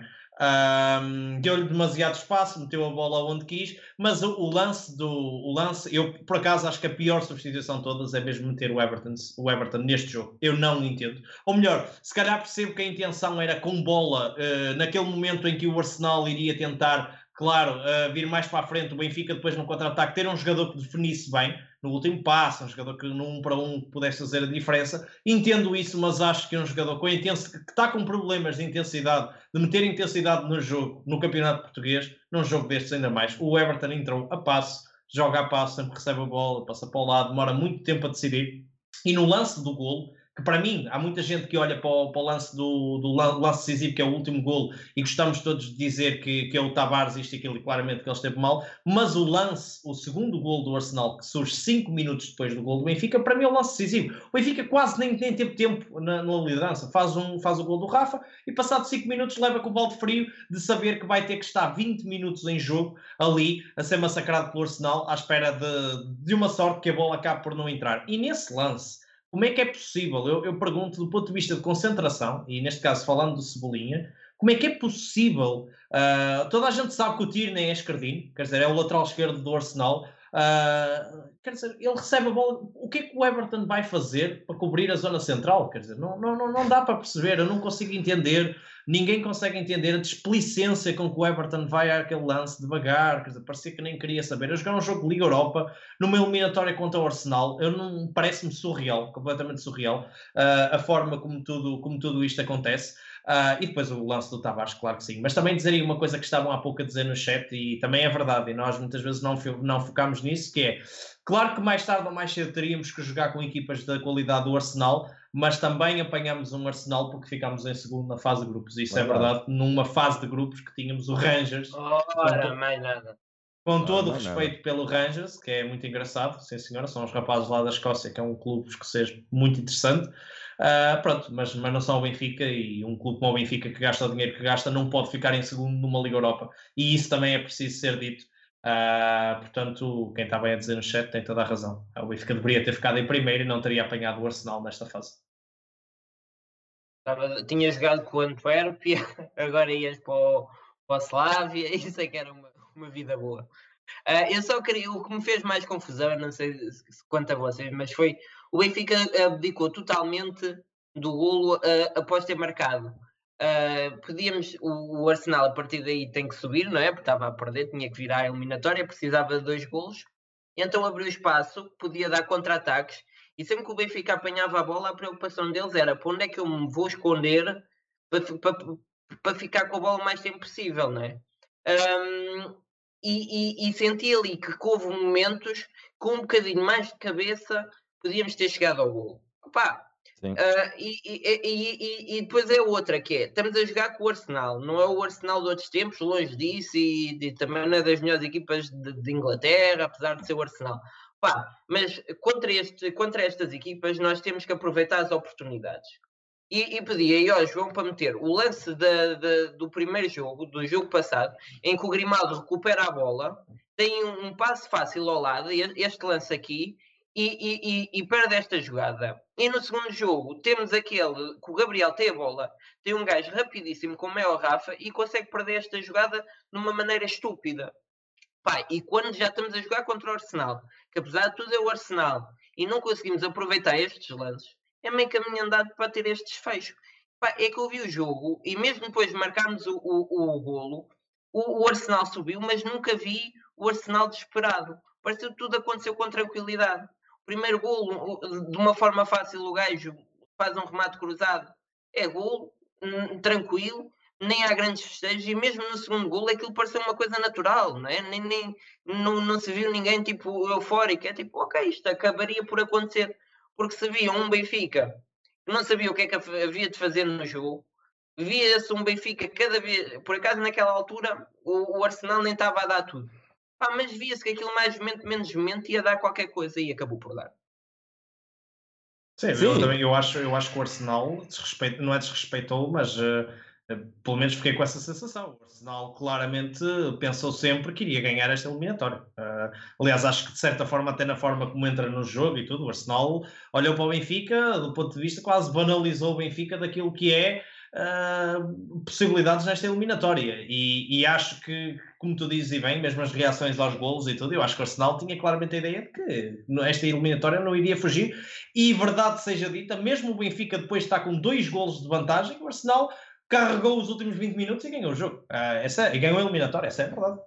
Sim, e o Benfica, o Benfica faz dois gols em, nos dois remates à, à baliza e era, também estavam aqui a dizer isso no chat, quer dizer, o, o primeiro é, é um gol bandeira, um gol espetacular, um dos melhores da, da época, mas não, não acontece todos os dias, né? é, um, é, um, é lance que não, não entra na conta do, do jogador, dos treinadores. E o segundo é, um, é, um, é uma assistência do, do guarda-redes, né?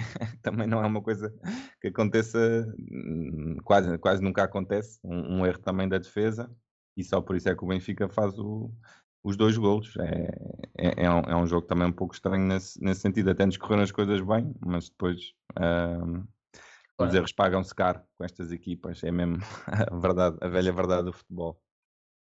Certo. Eu queria só agora falar aqui nas declarações do Jorge Jesus ainda antes deste jogo, em que apareceu exaltado e, e uma das declarações foi uh, completamente se desresponsabilizar desta crise. Vamos ouvir.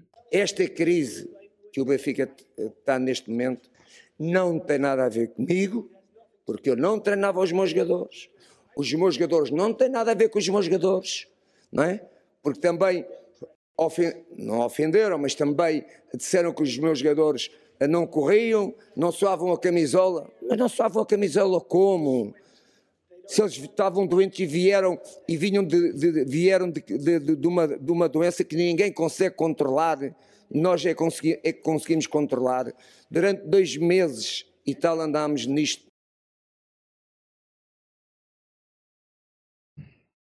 Pronto, vocês acreditam nisto? Não há, não, nem tem um bocadinho de culpa no que aconteceu.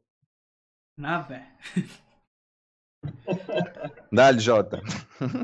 É assim, olha, vou, olha vou, ser, vou ser mesmo sincero em relação a este assunto. Eu acho que é um meio termo. Imagina, Acho que eh, não concordo com o Jorge Jesus quando se desresponsabiliza totalmente do que aconteceu, quando desresponsabiliza os jogadores, quando desresponsabiliza algumas decisões e algumas coisas do ponto de vista da direção que acabaram por decisões que acabaram por ser tomadas na compra de alguns jogadores. Uh, o própria temporada, eu acho que não se pode desresponsabilizar tudo e mais alguma coisa e atribuir-se tudo ao Covid, mas, mas também acho muito errado uh, olhar para esta questão do Covid e dizer que não teve importância nenhuma. Eu acho que esta questão do Covid teve alguma importância na temporada. Agora, claro que teve a sua importância, mas não foi esta questão do Covid que faz com que o Benfica esteja uh, a, a 13 pontos do primeiro classificado, uh, que, que, na Liga Europa tenha ficado em segundo atrás do Rangers.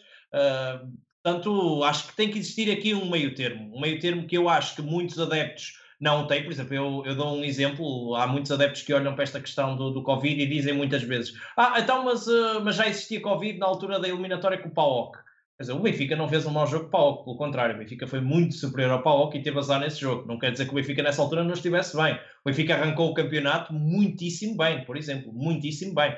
Portanto, uh, acho que o Covid teve a sua responsabilidade naquilo que está a acontecer. Agora, não, não é tudo responsabilidade do Covid. Uh, agora, nós também temos que perceber aquilo que é a mensagem que o treinador está a tentar passar. Eu acho que a mensagem que o treinador também está a tentar passar, porque está naquele papel, é de que uh, tentar responsabilizar os jogadores, tentar tirar o peso de cima dos jogadores, tentar tirar o peso de cima, assim como quem diz, uh, não sei se ele acredita naquilo ou não, ou se é algo que diz porque realmente acha aquilo, não sei. Uh, eu acho que ele está a tentar ao máximo retirar a responsabilidade toda dele e dos jogadores, de forma a, que, a, não, a não culpabilizar ninguém e a tentar também sair por cima deste assunto, porque sejamos sinceros, nós todos nós, como benfiquistas, imaginamos e pensamos que o Benfica nesta fase estaria em primeiro do campeonato, estaria se calhar ainda na Liga dos Campeões e estaria a jogar um futebol espetacular. E eu acredito que o Jorge Jesus, neste caso, deve estar de rastros com a temporada do Benfica e deve estar a ser um ano mesmo muito complicado para ele. E se calhar, claro que uh, o mais fácil é muitas vezes tirarmos a responsabilidade daquilo que está a acontecer. Portanto,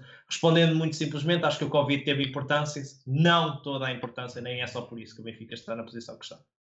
O que me preocupa é jogadores como o Everton. Opa, eu, eu gosto muito do Everton. Sou completamente contra as críticas que lhe fizeram no Instagram, nas redes sociais, que levaram até a, a, a tirar as redes sociais. Opa, acho mesmo muito mal fazer isso a um jogador, mas é um jogador que nunca mostrou o que pode mostrar, nunca teve ao seu nível. Expliquem-me o que é que ele sente quando vê o treinador a dizer que os, os jogadores não têm culpa nenhuma disto, até a mulher veio fazer posts a dizer o problema não é, de, não é de, dos jogadores, é de cima e não sei. Pá, isto é, tu já não estás a jogar bem, precisas que puxem por ti. E ele vem dizer: isto não é culpa dos jogadores, zero culpa, porque eles não jogaram, eles não podiam fazer melhor. Pá, está bem, eu acredito que o Everton possa teve Covid, possa ter tido problemas, mas antes já não estava ao seu nível, não é? E isso ele tem culpa. Pá, o, o, eu, o, o de responsabilizar totalmente para mim é um erro. Sim, e, e, e a Daniel é muito, mais uma vez, um problema de comunicação, porque as pessoas não percebem e não e depois, para, quando há alguma explicação, é tarde e já, e já sou a desculpa. Portanto, é assim, nós vivemos isto. É pá, desculpem lá. Às vezes apetece-me dizer isso. Eh, Sr. Vieira e Sr. Jesus, nós vivemos isto ao minuto. Ao minuto. Eu, é, é, verdade, quer dizer, é, estamos constantemente ligados ao Benfica e, portanto, nós precisamos de ouvir as coisas. Realmente, este problema do Covid é, afetou assim tanto o grupo é, então, ninguém percebe porque é que não se fez a, o maior das movimentações e a maior da pressão que o Benfica ainda tem, o nome do Benfica ainda pesa alguma coisa, e ainda por cima com o Presidente da Liga que é um, é um medroso e que e quer manter sempre o, o, o, o, equilíbrio, mesmo quando a situação não dá para equilibrar, então tinha-se adiado o jogo do Nacional. E, e tinha-se feito a pressão toda antes do jogo do Sporting, onde nós perdemos 5 pontos. Agora, quando, quando o leite já está todo partido no chão, claro que isto só é desculpa. Portanto, comunicam mal, comunicam tarde e depois queixam-se que nós estamos revoltados. Quando nós, a única, a, maneira, a, a razão por que estamos revoltados é porque, por causa do nosso amor pelo Benfica e queremos saber as coisas e como é que estamos e como é que não estamos e, e essas coisas. Portanto, agora, eh, ainda por cima, eh, houve, houve nesse dia eu acho, eu acho que foi antes até, mas não tenho a certeza. Um, uma manifestação uh, de desagrado junto ao Estádio da Luz, um, um buzinão. Portanto, a única coisa que o, o, treinador do Benfica tinha que dizer nesse dia era: os, trein... os adeptos têm razão para estar descontentes, nós amanhã vamos dar a resposta em, em campo. Ponto final. Ponto final. Pá, não me interessa se ele é o Jorge Jesus, se ele é o Mourinho, se ele é não sei o quê. Nós temos sempre razão, pá. quando a equipa não está a ganhar. Então, estamos em quarto lugar, na altura, a 15 pontos do Sporting. E, e, e o quê? E, na altura ninguém falou do Covid, ninguém sabia do Covid. Imensa gente pediu, é pá, façam tudo para adiar o jogo com o Nacional, façam tudo para adiar o jogo com o Sporting. Uh, se calhar não era essa a solução, mas ao menos mostrava uh, algum que realmente a, a, o grupo estava desfeito. Agora, quando se perdeu os pontos, afinal essa já é a importância. Epá, é um problema de comunicação. Eu acho que... Diz, diz, diz. E eu acho que também é muito aquela questão de percebemos há pouco tu falaste do Benfica, é tudo meninos muito, muito bonzinhos e não, não, a questão não, nem é só por aí. Eu acho que isso foi muito aquilo que aconteceu, a parte de que eu acho que nessa altura, apesar dos problemas que aconteceram, o Benfica não quis, de certa forma, se calhar não, não sei se lhe podemos chamar arrogância, mas eu acho que foi aquela questão de vamos competir. Ou seja, são estes que temos, é com isto que vamos jogar, vamos para dentro de campo e se calhar com a confiança de que ainda assim o Benfica poderia sair por cima.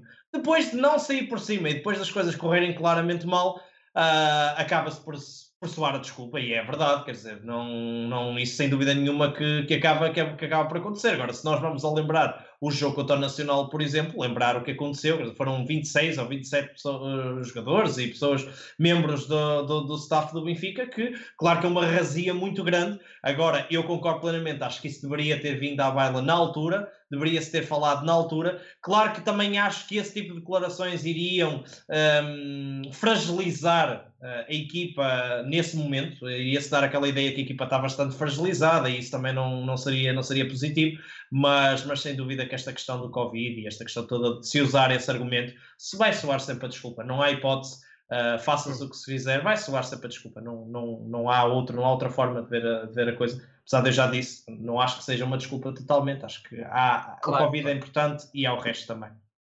Nem, é, nem, é, nem é a desculpa, nem é o problema. É isso, é, assim, é, é só para acabar este assunto, eu se calhar tenho uma opinião controversa, que é, eu acho que até certo ponto o Jesus tem razão.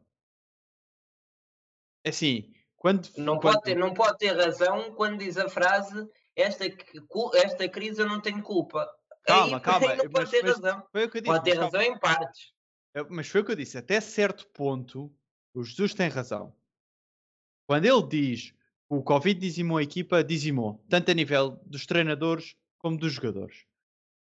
Quando o Jesus diz que o clima uh, e que a equipa precisava de se calhar mais amor, eu concordo. Eu, eu acho que, por exemplo, no caso do Pusinão, eh, como é que eu não percebo como é que passámos de estar a perder 3-0 em casa com o Sporting e o estádio levantar-se a gritar eu amo o Benfica para nos 6 anos que isso aconteceu, foram 3 de Rui Vitória, 2, 5 anos que isso aconteceu. Agora somos incapazes de, ou uma boa parte dos adeptos é incapaz de se meter atrás do clube. Quer não gosto do presidente, quer não gosto do, do treinador. Eu acho que nos estamos a esquecer o, o, por trás disto tudo. Ok, estamos tristes que o Benfica não está a conseguir os resultados que quer. Estamos tristes porque estamos em quarto. Estamos tristes porque a carreira outra vez na, na, Liga dos Campeões e na Liga Europa foi horrível mais um ano. Mas continua a ser o Benfica, porra. Eu continuo a ver os jogos e continuo a apoiar e só não estou no estádio porque não me deixo entrar no estádio. Sim, sim. Oh, não, eu, eu, eu, eu, mas eu, eu concordo, eu concordo, eu concordo contigo Repara, isso é uma das coisas que a mim mais me entristece.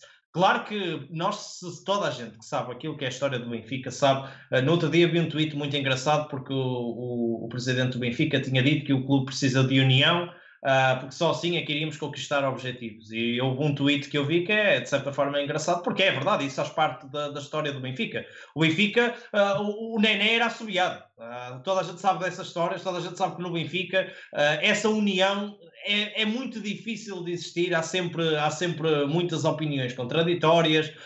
isto sempre aconteceu no Benfica. Agora, eu também vou ser sincero, isso é uma coisa que a mim me entristece. Eu acho que neste momento o Benfica parece quase o, Sporting há uns anos atrás, que é tudo serve para que haja uma guerra, para que haja uma confusão, para que haja. E acho que há muita gente que neste momento está demasiado. Parece que às vezes há pessoas que, quando o Benfica perde, uh, de certa forma penso, opá, é pena o Benfica ter perdido, mas pelo menos tem aqui mais uma razão para criticar e para falar mal.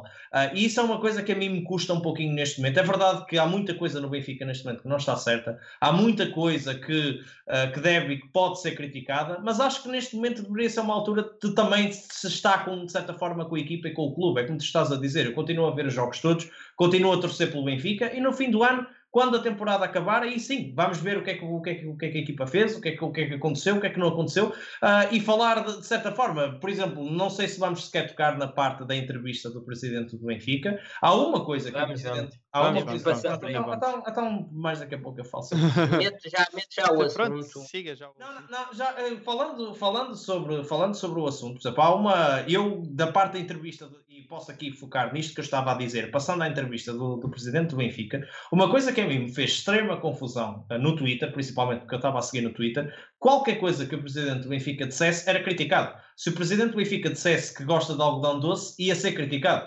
uh, porque o algodão doce não presta. Da mesma forma que o presidente do Benfica disse muita coisa da qual eu não concordo, da qual eu não percebo, da qual eu não compreendo, Uh, e disse outras coisas das quais eu acho interessantes. Agora, a pior coisa que eu ouvi dessa entrevista do, do presidente do Benfica uh, foi uma frase que o presidente do Benfica, quando lhe comentaram e lhe falaram sobre o zigue-zague uh, das mudanças. o senhor Tony disse-lhe isso. Sim, exatamente, as mudanças da, da, da visão do Benfica, que era a aposta da formação, depois contratar jogadores há um momento em que o Luís Filipe diz uma coisa que é então mas os adeptos do Benfica não queriam isto, então os adeptos do Benfica então primeiro não queriam a formação, agora querem os jogadores, então os adeptos é que têm que se decidir. Não, os adeptos não têm que se decidir. Os adeptos têm que decidir nada. Quem é presidente do Benfica e quem está à frente do Benfica é que tem que decidir. É por isso que é presidente do Benfica. Eu não posso ser presidente do Benfica, não posso gerir o Benfica. Nenhum de nós aqui, certamente, tem capacidades para gerir um clube como o Benfica. E 99% das pessoas que vão para o Twitter, que vão para o Facebook, que vão para as redes sociais falar sobre o clube, não têm capacidades para gerir o clube. Quem está à frente do Benfica é que tem a obrigação de o gerir. Portanto, essa conversa de que os adeptos do Benfica é que queriam assim, isso não cola de forma nenhuma. Os adeptos do Benfica não. Quem está à frente do Benfica é que tem que tomar essas decisões. Uh, e, e, e essa é uma realidade. Agora, ouvir o presidente do Benfica dizer que os adeptos é que queriam isto e queriam assado, acho isso muito errado. Acho isso muito mal. Um, acho concordo quando se diz que se, está, que se, critica tudo e mais alguma coisa no clube, e é verdade. Uh, há coisas que eu não consigo perceber nos adeptos do Benfica, que é, eu vou dar aqui uh, uma, uma, uma, uma visão que eu, já, que eu sempre disse isto, que é, nos últimos anos, eh, eu sou aquele adepto do Benfica que gosta da aposta na formação, mas acho que o ideal é uma mescla entre aposta na formação e boas contratações de jogadores com qualidade a nível internacional. Acho que esse seria o ideal para o Benfica. E este ano eu vi isso. Eu vi o Benfica a contratar, ou supostamente a contratar, uh, bons jogadores, jogadores de qualidade, e aplaudi isso. Eu vi na internet pessoas que durante anos andaram a dizer que não existia aposta em jogadores de qualidade, não se investia na, na equipa, que os investimentos estavam cada vez, os, os, investimentos do Benfica eram cada vez eh, mais inferiores e que não se percebia, porque o Benfica fazia muito dinheiro com as transferências. E quando o Benfica gasta, por fim, um valor de dinheiro, agora neste caso, olhando aos jogadores, acho que foram maus investimentos, as pessoas caíram em cima porque afinal era um valor de dinheiro onde é que está a aposta na formação. Portanto, eu acho que esta é uma conversa que os adeptos podem ter e podem comentar. Eu acho é que o presidente do Benfica não deveria ter essa visão sobre as coisas. Ele, enquanto presidente, e a estrutura do Benfica, é que deveria ter uma visão para a equipa, não aos adeptos. Os adeptos não mandam nada, ou os adeptos não deveriam, pelo menos, ou o, presidente do Benfica não deveria andar à deriva daquilo que os adeptos pensam ou acham. Os adeptos estão lá para apoiar, estamos lá para, para, para, para ver se tivesse se o estádio tivesse aberto para apoiar a equipa, porque nós queremos todos que o Benfica ganhe, mas se ele é presidente e a estrutura que está lá foi eleita pelos adeptos e pelos sócios do Benfica, então ele que toma decisões, não são os adeptos, e muito menos mandar a culpa para cima dos adeptos, que isso não faz sentido nenhum.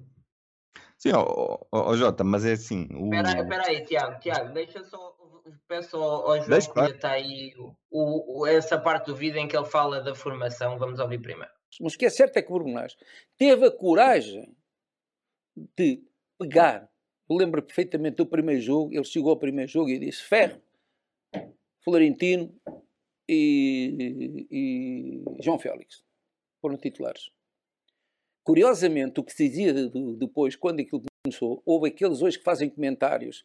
Não há formação no Benfica, eram os mesmos que diziam assim, mas como é que o Benfica vai ganhar com isso? Não, até diziam mais grave. Estão a pôr os jogadores só na montra para fazer dinheiro. Isto é o Vieira que diz para ele que porque os jogadores estão para colocar. Nessa altura era para pôr na montra, não eram para jogar, e era para vender. Bom, percebe? Por isso, os benfiquistas têm que se habituar a uma coisa. Têm que saber o que é que querem. Se é formação, vai ser formação. Se é um, uma parte mesclada com formação e experiência, também vai ser. Eu, eu só queria. Eu acho esta parte dizer- absurda, só absurda. Acho, É, acho- acho completamente absurda, mas pronto. é. Está-me a dar nervos. Não, mas eu, eu queria começar por dizer, antes de comentar isto, que eu percebo o que tu dizes, é, é realmente muito fácil ouvir esta conversa e implicar, e é fácil nos dias de hoje implicar com Luís Filipe Vieira, ahm, ou porque errou nos anos que o Benfica tinha, pá, é assim.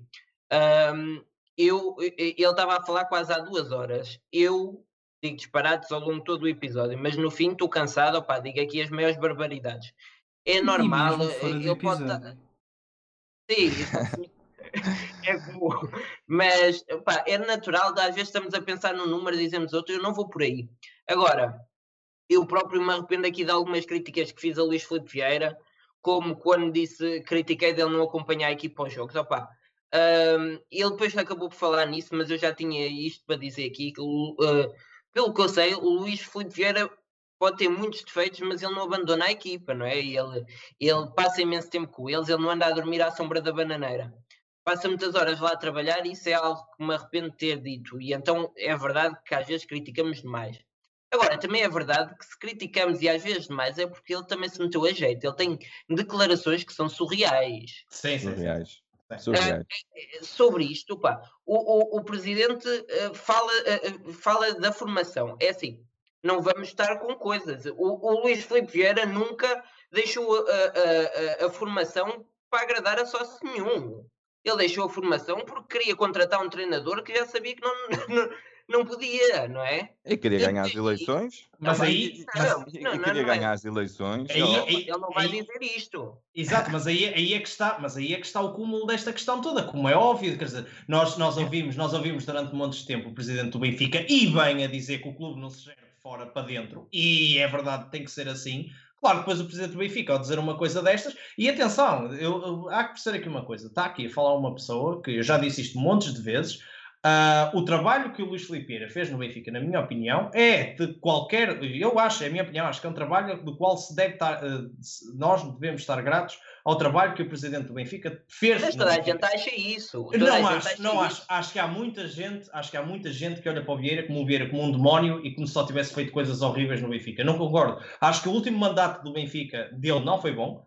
Acho que na- neste momento o Benfica precisa de sangue novo e precisa de outra alma, precisa de outra, precisa de outra pessoa à frente do Benfica. Acho que o Vieira fez um excelente trabalho e, ou fez um bom trabalho até aqui e o Benfica neste momento precisa de outra pessoa. Agora, é, é como eu digo, o, o Vieira fez um excelente trabalho para trás e acho que muitas vezes é apanhado um pouco nas incoerências, porque o Vieira tanto diz É. tanto, tanto, diz, tanto diz que a equipa não pode ser gerida de fora para dentro e nunca o clube vai ser gerido de fora para dentro, como a seguir é capaz de dizer que mudou a política de, de- de contratações da equipa porque os adeptos assim o queriam, não é? Quer dizer, quando claramente todos nós sabemos que isso não aconteceu. O Benfica este ano muda por completo a sua política porque vai buscar um treinador que é um treinador que toda a gente sabe que não é adepto de apostar de futebol de formação, o, o Vieira sabia perfeitamente que para ganhar as eleições teria que ter um bom início de temporada e, como tal, tentou contratar bons jogadores e jogadores que lhe permitissem ter esse arranque uh, com, com, com qualidade. E, de certa forma, conseguiu. Na altura das eleições, o Benfica estava, estava bem. Uh, aliás, acho que isso é um período importante. Se o Benfica não estivesse tão bem nessa fase,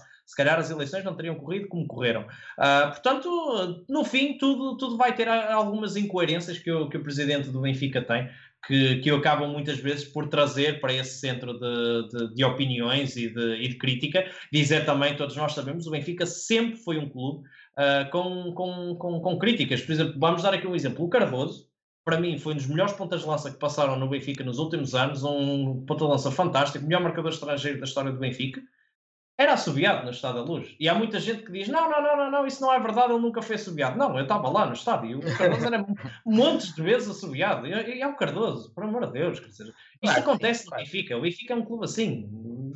Não, é- o Benfiquista é maluco por natureza. Mas, eh, Mas, mas eu eu não, a coragem. não consigo, Dani, de- e- eu aí não consigo, não consigo mesmo concordar, desculpem lá, mas hum, porque estas coisas, eh, eu percebo, percebo muito bem o, o que o Jota está a dizer, mas é, é assim, nós vivemos com, com o Luís Vieira há 17 anos, não é? E sabemos, e sabemos como é que as coisas são. Pá, sabemos como é que as coisas são. e ninguém gosta de ser enganado. Eh, e portanto, sabemos que não houve qualquer pressão dos adeptos que ele tenha ligado. Sabemos isso. Sabemos que ele queria ganhar as eleições e por isso investiu na equipa. E vem-me dizer a mim que eu não gosto, que eu, uh, os benfiquistas não gostam da, da aposta no Seixal. Eu, por mim, ficava com, com, o João Félix e com o Ruben Dias para o resto das carreiras dele. Oh, mas assinava agora. Mas assinava agora. Eu gosto muito de, Agora, não gosto é de levar com, com Tomás Tavares. Ok, bem. ok, está bem, mas repara uma coisa. Mas, mas tu assinavas isso, eu também assinava, mas os jogadores não assinavam isso. Isso eu garanto aqui de caras. Nem, nem o João Félix, nem o Ruben Dias assinavam de caras ficar a carreira toda no Benfica. E assim, e nós, 50, e nós mas também tens que ver uma coisa. Mas vocês também têm que ver uma coisa. Eu percebo, e eu também não concordo com, com o quão troca tintas na, naquilo que diz o, o Vieira. Porque acaba por ser isso. Ele é incoerente, sempre. É completamente incoerente. Ele passa é um de. Nós, ele passa de, no espaço de, vá, de ano e meio, ou quase dois anos, de bater na mesa uh, a dizer se viesse para aqui um demagogo gastava uma fortuna e fazia uma super equipa e nós não podemos ter isso no Benfica para não, ele não fez uma super equipa ele... um, yeah, para, para um ano e meio depois ser ele esse demagogo a fazer essa super equipa ou tentar fazer essa super equipa. Agora é, nós passámos 3 anos ou 3 anos e meio com, ou 2 anos e meio com Rui Vitória e um ano e meio com Bruno Lage com ele a dizer o Benfica vai ser o Benfica da formação, vamos apoiar, apoiar nos jogadores que temos na formação e muito às costas de Jonas. Uh, e vamos uh, fazer dinheiro, vamos pagar as nossas dívidas, vamos criar um Benfica europeu da formação. E esse Benfica, a minha dúvida é, eu não estou a dizer que todos os jogadores bons, todos os jogadores do Benfica que saem da formação são ótimos e que devessem ficar no Benfica para o resto das, das carreiras. Agora é assim, onde é que está esse Benfica da formação? Onde é que está esse Benfica da formação? Sim. O Benfica que já entrou este ano eh, em campo sem um único jogador português.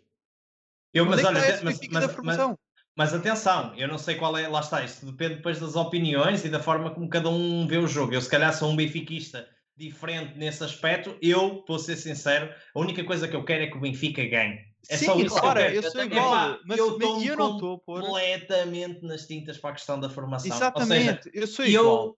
Eu, epá, eu, eu, eu, quero, eu quero é que o Benfica ganhe. Epá, seja ele com o português. O Benfica de 2009, 2010, quantos portugueses é que tinha na equipa? No 11 titular? Tinha, tinha, tinha o 15, se eu não me engano, não me lembro. E o Fábio, mais ninguém. Pô, eu, eu o Foguinho e o Fábio. Eu, quero é qualidade. Mas eu estou a pôr, eu estou a pôr a minha opinião sobre pagar para jogadores de fora ou, ou, jogar com os jogadores da formação, estou a pôr a minha opinião completamente de parte. E estou a pegar na opinião e nas palavras do senhor que lidera o nosso clube e que, teoricamente, não deve ceder às pressõezinhas de, das massas que hoje querem uma coisa e quando essa coisa deixar de de funcionar ou tiver um momento pior, são os primeiros a acusar de porque é que se foi fazer essa coisa. Eu estou a pôr, eu estou a pôr, ok, Luís Filipeira, tu disseste que o rumo para o clube era a formação. E, passado 5 anos, onde é que estão os resultados dessa formação? Porque depois nós esquecemos também que no futebol essas coisas não acontecem de um dia para o outro, são planos a longo prazo. Não, não é numa época que se vai fazer um Benfica da formação para ganhar a Liga dos Campeões. Portanto, é assim, em 5 anos, onde é, que tá, onde é que isso está? Não está. e voltámos exatamente, voltámos exatamente ao ponto em que estávamos antes. Eh, claro que não estamos a jogar tão bem e a ganhar campeonatos. Com o Jesus, sabemos que é um treinador que não aposta muito na formação. Que foi processado por este presidente. Mais Sim, uma incoerência. eu já ponho isto tudo de parte. Eu estou a falar de futebol, porque é ainda há muita gente que se segura muito a maneira como o Jesus saiu por cima da cabeça do Jesus. Pá, não foi o melhor momento dele, é verdade que não foi. E magoou muitos adeptos, magoou. Amigos, é o treinador que temos, ele tem contrato por dois anos. É pá, mais vale engolirem isso e torcerem pelo Benfica. Agora é assim, é, eu pergunto mesmo, é, é, viemos cá para, para quê? Para o Benfica ser um negócio ou para o Benfica ganhar títulos? Porque o que parece é quando se dizia que íamos fazer um Benfica do Seixal, era para tornar o Benfica num negócio e pondo os, os títulos e os sim. campeonatos em, em, segundo lugar. Sim, sim. Não, mas, oh, Rodrigo, o, o que me enerva aqui é o presidente diz que tem de ter sensibilidade dos sócios e de repente despediu o Rui Vitória, depois eh, foi dormir, viu uma luz e voltou, já não foi despedido. E, e- e não havia bem lenços brancos naquele estádio. O, o Bruno Lage, eh, antes de ser despedido, quantos, quantos eh, lenços brancos não levou? Não é? E ele não foi andar, não foi ver o mar e tudo. Opa, não, não, não me venham com tretas. Ele, com Bruno Lage e Rui Vitória, a política era apostar na formação pá, aquilo resolvia, nin- ninguém falava e não sei o quê. Chegou ali a um tempo, quero vir o Jorge Jesus. Ok, então espera lá, para vir este gajo, tenho que apostar aqui em dinheiro e tenho que reforçar a equipa. Agora, correu mal, ou está a correr mal, agora diz que ah, eh, vais ver para o ano, Tony, obrigado por teres dito isso. Para o ano agora vou fazer. Agora eh, vão voltar à formação. Não é porque gastaram dinheiro e não vamos à Champions, nem fomos à Champions. Agora é porque o Tony disse. Oh, obrigado, Tony. Ainda Agora diz isso porque tu és uma voz influente. Não é o Tony, é tu que não tens dinheiro. Não, não podes ir comprar coisas. Tens que, tens, que, tens que ir à formação. E andamos a levar com isto. Opa, não, é- é- ele não faz nada pelos sócios. Opa, é- Nada. É, é, porque, é porque se lembrou, não é? Porque lhe deu e jeito. repara, e, e repara, a mim magoou uma maneira como o. E, to- e, e todas essas coisas são importantes. O facto de o presidente andar a dizer umas coisas e fazer outras, e no espaço do ano o discurso muda completamente, isso magoou-me a mim e isso é importante. Mas quando eu disse agora o que disse, eu estava a dizer, vamos pôr tudo de parte e vamos só olhar para o futuro do Benfica e para aquilo que o, que o Vieira pretende para o futuro do Benfica. E nos últimos cinco anos, isso já passou de ser interessa aos resultados, irmos a finais da Liga Europa e ganhar campeonatos, e fazer o tetra e fazer e seria fazer o penta para virou negócio e agora já é outra vez, mas nós temos que ganhar. Pá, é verdade, obviamente que eu sei que o Benfica não vai ganhar a Liga dos Campeões. E, pá, mas não disseram isso, que era para fazer um Benfica europeu com a formação. É, é assim, tudo isso magoa e tudo isso é importante, é Mas isso- extremamente importante. Quando é a, a cabeça do, do clube a dizê-lo. Eu não estou a diminuir isso. Eu estou a dizer é, vamos pôr tudo em perspectiva e vamos ignorar aquelas coisas que magoam mais o pessoal e vamos meter-nos na cabeça do Luís Filipe Vieira. Porque o Luís Filipe Vieira, quer queremos, quer não, ele está-se bem cagando para, para os adeptos. Ó- ele ó, até Rodrigo, mostrou mas é exatamente entrevista isso, e nós Rodrigo. temos o clipe É disso. exatamente isso. É assim, tu Epá, perguntas o que, é que magoa mais o, o que é que magoa mais os adeptos. Magoa falta. É, é- é porque ele, ele não é sincero. Desculpem lá, ele. Não estou a dizer que ele é um mentiroso, quer nos aldrabar e quer levar o Benfica para o bolso dele. Não é isso que eu estou a dizer. Mas, a sério, eu ouvi esta entrevista com toda a curiosidade, porque é assim, ele, como presidente do Benfica, eu não conto entrevistas em que ele era candidato do Benfica à presidência do Benfica, porque são papéis diferentes e têm que ser separados. O Benfica ainda não é do Luís Chico Vieira. eh, e, portanto, vi isto com todo interesse, porque ele já não falava aos benfiquistas há meses. Eu sou capaz de dizer um ano, sem ser como candidato, como volto a dizer, são papéis diferentes. Fal- Falou, fal- ah, pois. É. E, e, portanto, vi a entrevista com toda a atenção e vi, tive o cuidado de ver imensas eh, reações de benfiquistas 50 votos, benfiquistas de 5 votos, imensas. Tive esse cuidado. E realmente a opinião é unânime. Há uma enorme saturação com o discurso de Luís Chico Vieira. São 17 anos e 17 anos em que nós ganhamos 8 campeonatos. Não é nada de especial fez muita coisa em outros, em outros eh, departamentos, sem dúvida. Eu tenho que ser honesto, eu tenho que ser honesto. A mim não me interessa mesmo quantos campos mais ele vai construir no Seixal. Eu não digo que isso não é importante. Eu estou a dizer, como benfiquista, que é o que nós estamos aqui a fazer, para a malta do chat que nos está, eh, nós estamos a tentar ser treinadores e presidentes. Não, eu estou aqui como um adepto. Eu tenho que ser sincero, a mim não me interessa quantos campos ele vai construir mais no Seixal. Não me interessa.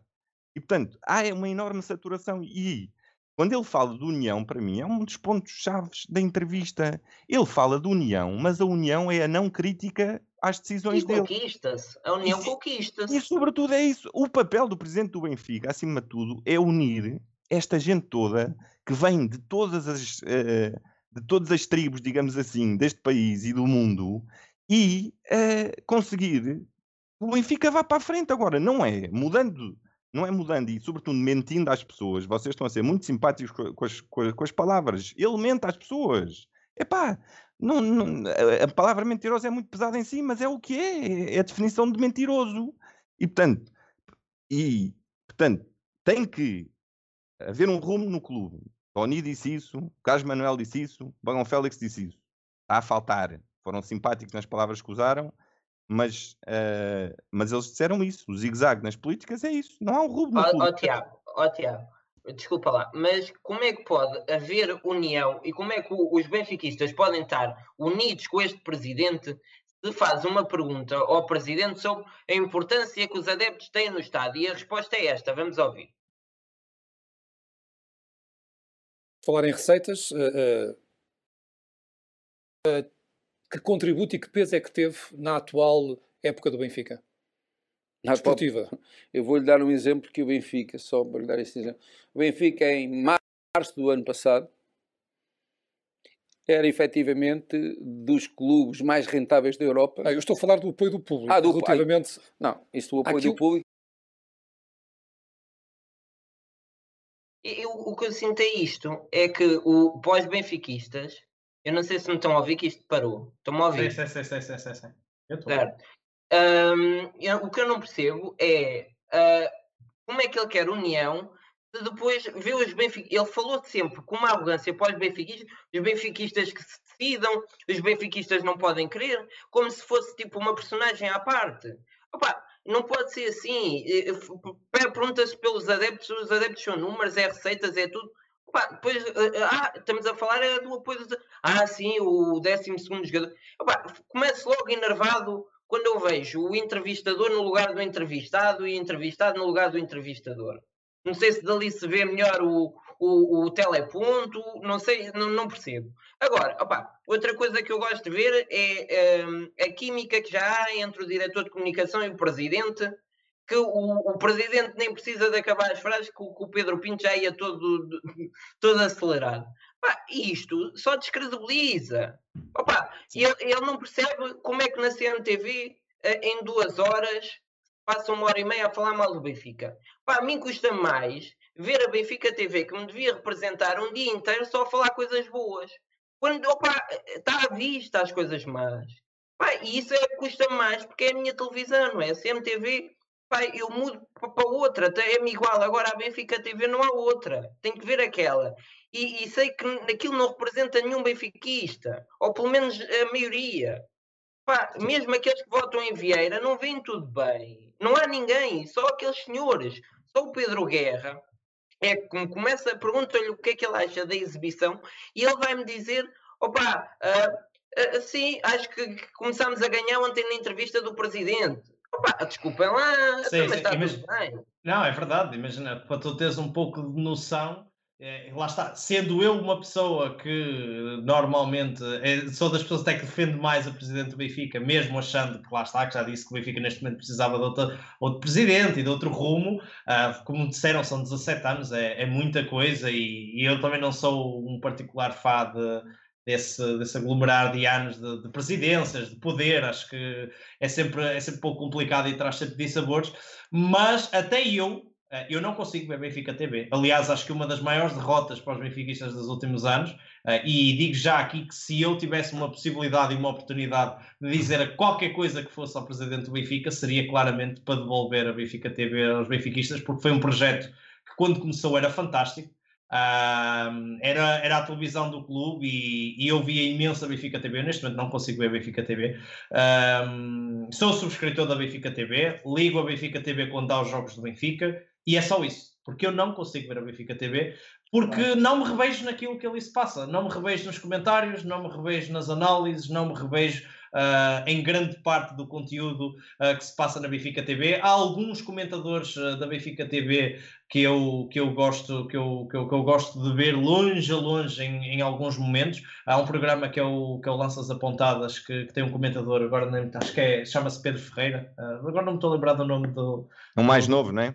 Não, não, não, ele não, ele não é novo. Eu agora por acaso não me estou a lembrar do, do nome dele. Ah, mas é muito raro eu rever-me em alguma coisa daquilo que se passa na Benfica TV. Isso é muito grave, porque supostamente é a televisão dos benfiquistas. E está a falar aqui alguém que até deve ser dos poucos que não é uh, uma daquelas pessoas que não gosta do Vieira a nível máximo. Não, não sou esse tipo de pessoa, nem sou esse tipo de adepto, nem sócio do Benfica. Tenho uma opinião diferente. Por exemplo, ainda a opinião que ainda há pouco, onde vocês disse que em 17 campeonatos, 8 do Benfica não, não é nada de especial. Okay? Não é nada de especial, tendo em conta aquilo que é o historial do Benfica e aquilo que é o Benfica no futebol português, mas tendo em conta a situação que o Benfica atravessou, acho, não acho que seja assim tão mau e se nós olharmos para tudo aquilo que o Benfica fez para lá do futebol, tendo em conta esses campeonatos, tendo em conta as finais europeias, tendo em conta o tetracampeonato inédito, tendo em conta uh, o tri, tendo em conta aquilo que o Benfica ganhou, eu acho que a presidência do, do Luís Vieira foi uma, foi uma presidência e foi um tem tido bons mandatos e tem estado bem no Benfica, tirando este último mandato e, tendo, e tirando estes últimos anos. E eu já disse aqui, volto a repetir para que fique bem claro, que acho que o Benfica precisa de uma nova cara à frente do Benfica. Uh, ainda assim, apesar disto tudo, eu acho que um dos grandes problemas e uma das maiores penas que eu tenho é a questão da Benfica TV, portanto concordo plenamente com vocês. Uh, acho que deve haver poucos benfiquistas que se revejam na Benfica TV hoje em dia. Sim, eu, eu, oh, oh, Jota, é, houve coisas positivas na, na entrevista, atenção, não, não, não, queremos, não, não quero aqui passar a ideia que ele mostrou a cara e assim, uma das coisas positivas é que, sinceramente, ao fim deste tempo dele desaparecido, já contava com um presidente com pouca vitalidade e, e, na, e, e não, é, não é verdade, ele continua pronto para a luta. Agora fica a pergunta, então, porque é que andou tão, tão desaparecido, pelo menos na, na, minha, na minha opinião, e porque é que não deu a cara mais vezes, porque realmente ainda, ainda, ainda está ali para as curvas em termos de vivacidade. Gostei imenso das perguntas da, das, das, personalidades do Benfica. Gostei imenso. Deu-se espaço a pessoas que claramente disseram que não iam votar nele nas últimas eleições, fizeram as perguntas e ele, pelo menos a, a, ao, ao Tony, respondeu na integridade e aos outros também tentou responder a quase, a quase tudo. Uh, gostei da parte dele, dele meter o, o Nacional no, no, lugar dele, dizendo que não adiam o jogo, mas se vier o Diego Gonçalves já adiam. Quer dizer, estas coisas fazem falta, estas coisas fazem falta e já deviam ter sido ditas, mas ainda bem que ele agora disse deixou também no ar aquela coisa da, da falta de limpeza nos, nos, balneários e que o Benfica não, não se volta a equipar no, nos balneários adversários. eu, eu gostei dessas coisas. Agora, eu, acho que, eu, acho que, eu acho que também o, o, problema, ainda há pouco estavam a falar das declarações do Vieira ao longo dos tempos. Eu, eu não sei qual é, é a vossa opinião em relação a isso, mas eu acho que muitas vezes o Luís Filipe Vieira, eu não sei porque é que ele diz certas coisas, mas há muita coisa que diz que eu, naquele momento em que ele está a dizer aquilo, eu fico assim, isto não vai acontecer, eu não sei para que é que ele está a dizer isto. Ou seja, quando eu lembro perfeitamente de uma frase que ele uma vez disse que o Benfica um dia iria ter muito sucesso na Europa a jogar com 70% ou 80% da formação uh, do, do Benfica. Para que é que ele se põe a dizer essas coisas? Porque depois são coisas que mais tarde ou mais cedo vão acabar por cair em cima dele outra vez, porque isso não faz sentido nenhum. Porque depois, tanto ele diz uma coisa dessas, como a seguir vai vender os jogadores uh, da formação do Benfica à primeira oportunidade, não diria a primeira oportunidade, mas tem essa oportunidade, porque claramente não é fácil tu segurar João Félix, não é fácil segurar esses tipos de jogadores, e o próprio presidente do Benfica deveria saber isso. O problema é que o presidente do Benfica, e é por isso que muitas vezes também é criticado, é diz uma coisa e faz outra. Uh, e, e, e é que está a questão, e é, é que está o problema. É, é se calhar seria muito mais interessante o, Benfica, o presidente do Benfica ser mais comedido no que diz, pensar mais no que diz, Uh, se calhar não meter as expectativas tão altas em certas coisas, como aquela coisa do ai, se nós não tivermos 300 mil sócios, eu demito-me do Benfica. Quer dizer, porquê é que ele vai dizer uma coisa dessas? Ou seja, não, não tem, não, para mim não, não, tem, não tem cabimento nenhum, como tantas outras coisas que ele diz, uh, e que depois mete-se a jeito, porque eu até acho que o, o, trabalho do Presidente do Benfica tem sido bom ao longo dos anos, o problema é as incoerências, o problema são as coisas que ele diz e que depois, e depois faz coisas completamente contrárias. Uh, e não se percebe, não se entende, e na parte ainda por cima, estando, estando a falar de uma massa associativa tão crítica e tão exigente, e isso é bom, sinceramente, é bom que assim seja, porque se o Benfica, não é? Quer dizer, num clube como o Benfica, essa massa, essa massa crítica tem que existir, Uh, porque todos nós queremos que o Benfica ganhe, todos nós queremos que o Benfica seja campeão no fim, no fim do ano, todos nós queremos que o Benfica ganhe o máximo de títulos, que tenha o máximo de sucesso, que tenha os melhores jogadores possíveis. Uh, mas eu não sei quanto a vocês, e eu, eu, eu, eu, pelo menos isso aconteceu, ainda há duas ou três temporadas atrás, nós já estávamos, eu já estava numa fase como benfiquista que oh, Benfica ganhou um campeonato, opá, isto não chega, nós queremos ganhar a Liga dos Campeões, ou pelo menos ir o mais longe possível na Liga dos Campeões, porque isto ganhar o campeonato é o que tem acontecido regularmente. E neste momento estamos a regredir a um ponto onde já, já, já perdemos, perdemos o campeonato, estamos a, a 12 pontos ou 13 pontos do primeiro classificado, estamos em quarto lugar e isto é que é preocupante. É olhar para o estado do Benfica atual e pensarmos assim: será que vamos voltar aos tempos em que eu vejo o Benfica no Natal já arredado o campeonato? Ninguém quer isso, não é? Quer dizer, como é óbvio. Claro, eu, eu aqui queria falar de uma coisa, eu tenho que concordar com o Luís Filipe Vieira, que é quando ele diz que não percebe porque é que o, o Jorge Jesus é tão criticado depois de ter dado tantos títulos ao Benfica. Eu aqui concordo e, aliás, sempre fui contra quando o Tiago meteu um processo em tribunal ao JJ de 14 milhões. Pá, e também fui contra quando o João disse que finalmente tínhamos um treinador com a dimensão europeia chamada Rui Vitória. Pá, e, e, muito menos concordei com o Rodrigo quando ele disse que o Jorge Jesus não se podia, que com o Jorge Jesus não se podia planear nada a longo prazo. Para o projeto que o Benfica tem, não tenho dúvidas nenhumas, que não podíamos planear a longo prazo, nada, nem a médio prazo. Isso, toda a gente conhece o Jorge, sabe como é que trabalha. Isso, mas não estou-lhe a fazer nenhuma crítica, ele tem uma maneira de trabalhar e hoje essa maneira de trabalhar não serve aos interesses do Benfica. Que é de apostar na formação e de rentabilizar as não, não é, esperanças não é, do. Não é só apostar na formação. Uh, apostar, dando, dando, dando lugar. Não, o principal primeiro é planear. Então, nós temos que planear, nós não podemos estar aqui hoje, por exemplo, a reunião que eu tive com o Rio Vitória há bem pouco tempo, uh, mais outras pessoas, era impossível nós termos com alguém uh, planear algo a três anos de vista, era, era impossível. Não era possível isso. Isso, Benfica tem que por esse, por esse caminho, se o Benfica quer um projeto. E agora o Benfica já não tem que planear.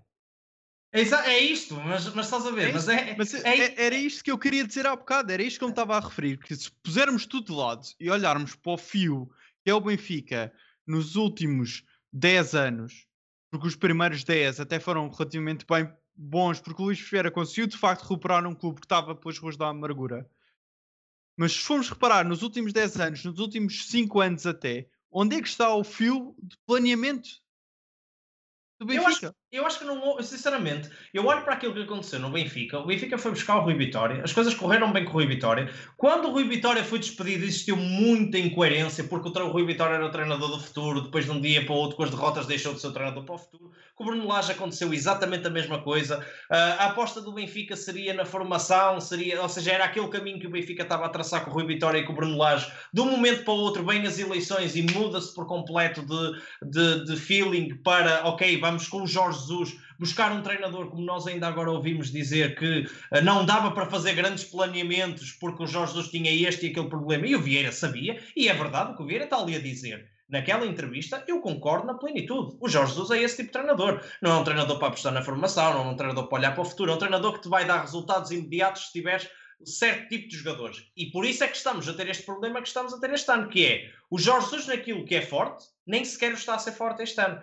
Porque o, o Vieira deu, gastou o presidente do Benfica gastou milhões e milhões na equipa e neste momento nem sequer o Benfica está a ter resultados. Quer dizer, nem formação, nem resultados imediatos, nem qualidade de jogo, nada. Portanto, olhar estas declarações de Vieira é aquilo que eu digo, até de uma pessoa que admira e valoriza o trabalho que o Vieira fez no Benfica, é as incoerências é diz uma coisa, faz outra, depois diz que vai acontecer A e faz B, o treinador não pode ser, e depois passado três anos já pode ser, mesmo indo contra tudo aquilo que ele disse, é constantemente isto. E este é o problema de Luís Filipe e é por isso que ele tem tantas críticas, apesar do bom trabalho que fez no Benfica, porque é incoerente no que diz, muitas vezes.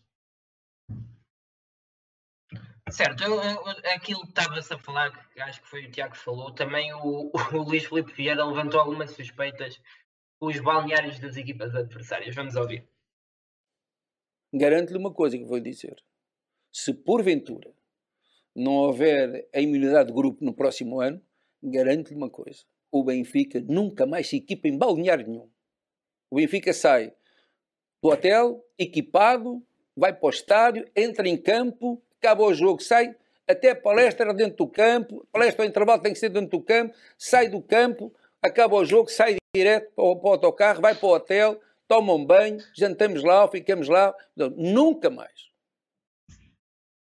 Ó oh, Tiago, tu achas que se meteu uh, pessoas com Covid no balneário do Benfica a tossir e a lamber cacilhos? Olha, eu acho que não, mas a estrutura do Benfica acha que sim. É porque o Tiago Pinto também, quando saiu para a Roma. Também não me admirava, para ser sincero, tu dizer isto, mas não me admirava. Uh, já, vi, já vi tudo no futebol português, já, já, já vi tudo e portanto a pessoa tem sempre que, olhar para as coisas com um olhar eh, desconfiado.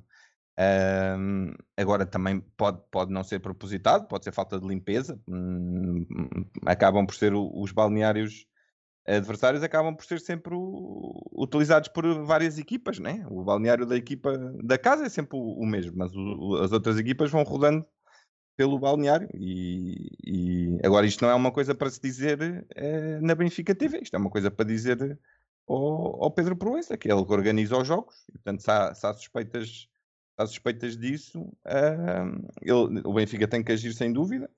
E é assim, eu em relação ao surto das, do Benfica, que foi realmente estranho, porque ainda pensámos que se calhar poderia acontecer às outras equipas e no número do Benfica não aconteceu.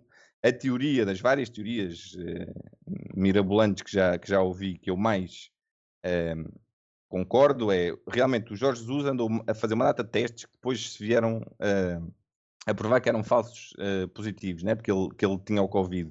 E a verdade é que o treinador continua a ir treinar, estava com os, com os jogadores que estavam saudáveis e, portanto, e, e os testes estavam a dizer que ele estava bom, que ele estava bom, que ele estava bom, e ele ia infectando os vários, os vários jogadores. Esta, completamente fora, como adepto, lá está, é a teoria que me parece mais provável. Portanto, o Jesus estava infectado, dava negativo, continuava a ir trabalhar. Quem não estava infectado ficava infectado por causa do Jorge Jesus.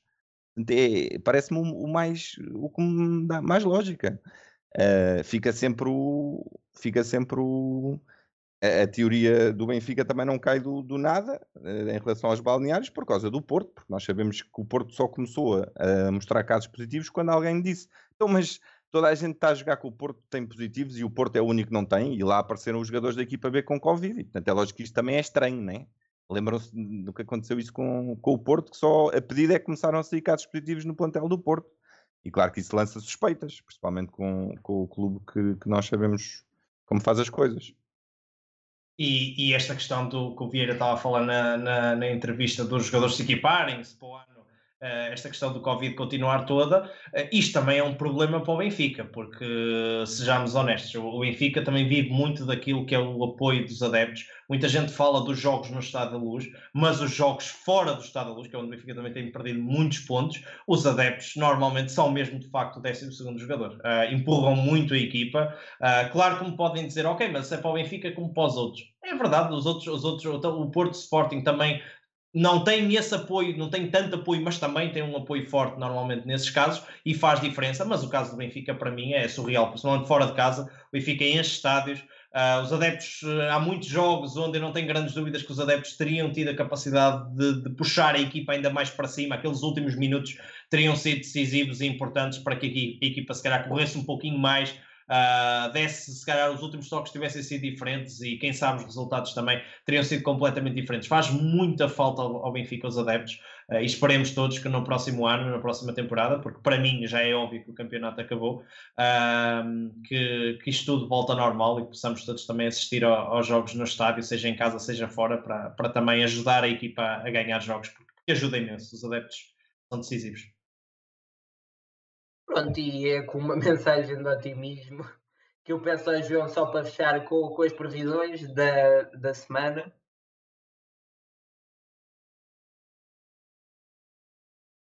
Vamos então, vamos então. Eu estava em mute, nem, nem, nem por ela. Estou tão pouco habituado a falar que até, até alguém nos, no chat reparou nisso. Uh, sim, vamos ver. Vamos ver é, por, é porque não te ouvi a falar, senão não reclamava. Exato. Um, portanto, jogo do Arsenal, uh, apesar de o Daniel não lhe estava a querer dar os pontos, mas quem ganhou foi o Tiago. Foi o único que apostou na, na derrota, portanto. É uma vergonha. Foi, foi, foi uma vitória, digamos, fácil, exato. Não, não sei quem é, mas em princípio devia pensar melhor se quer voltar cá a aparecer ou não. Uh, jogo do Rio Ave ganhou o Rodrigo, uh, na MUS, 2-0.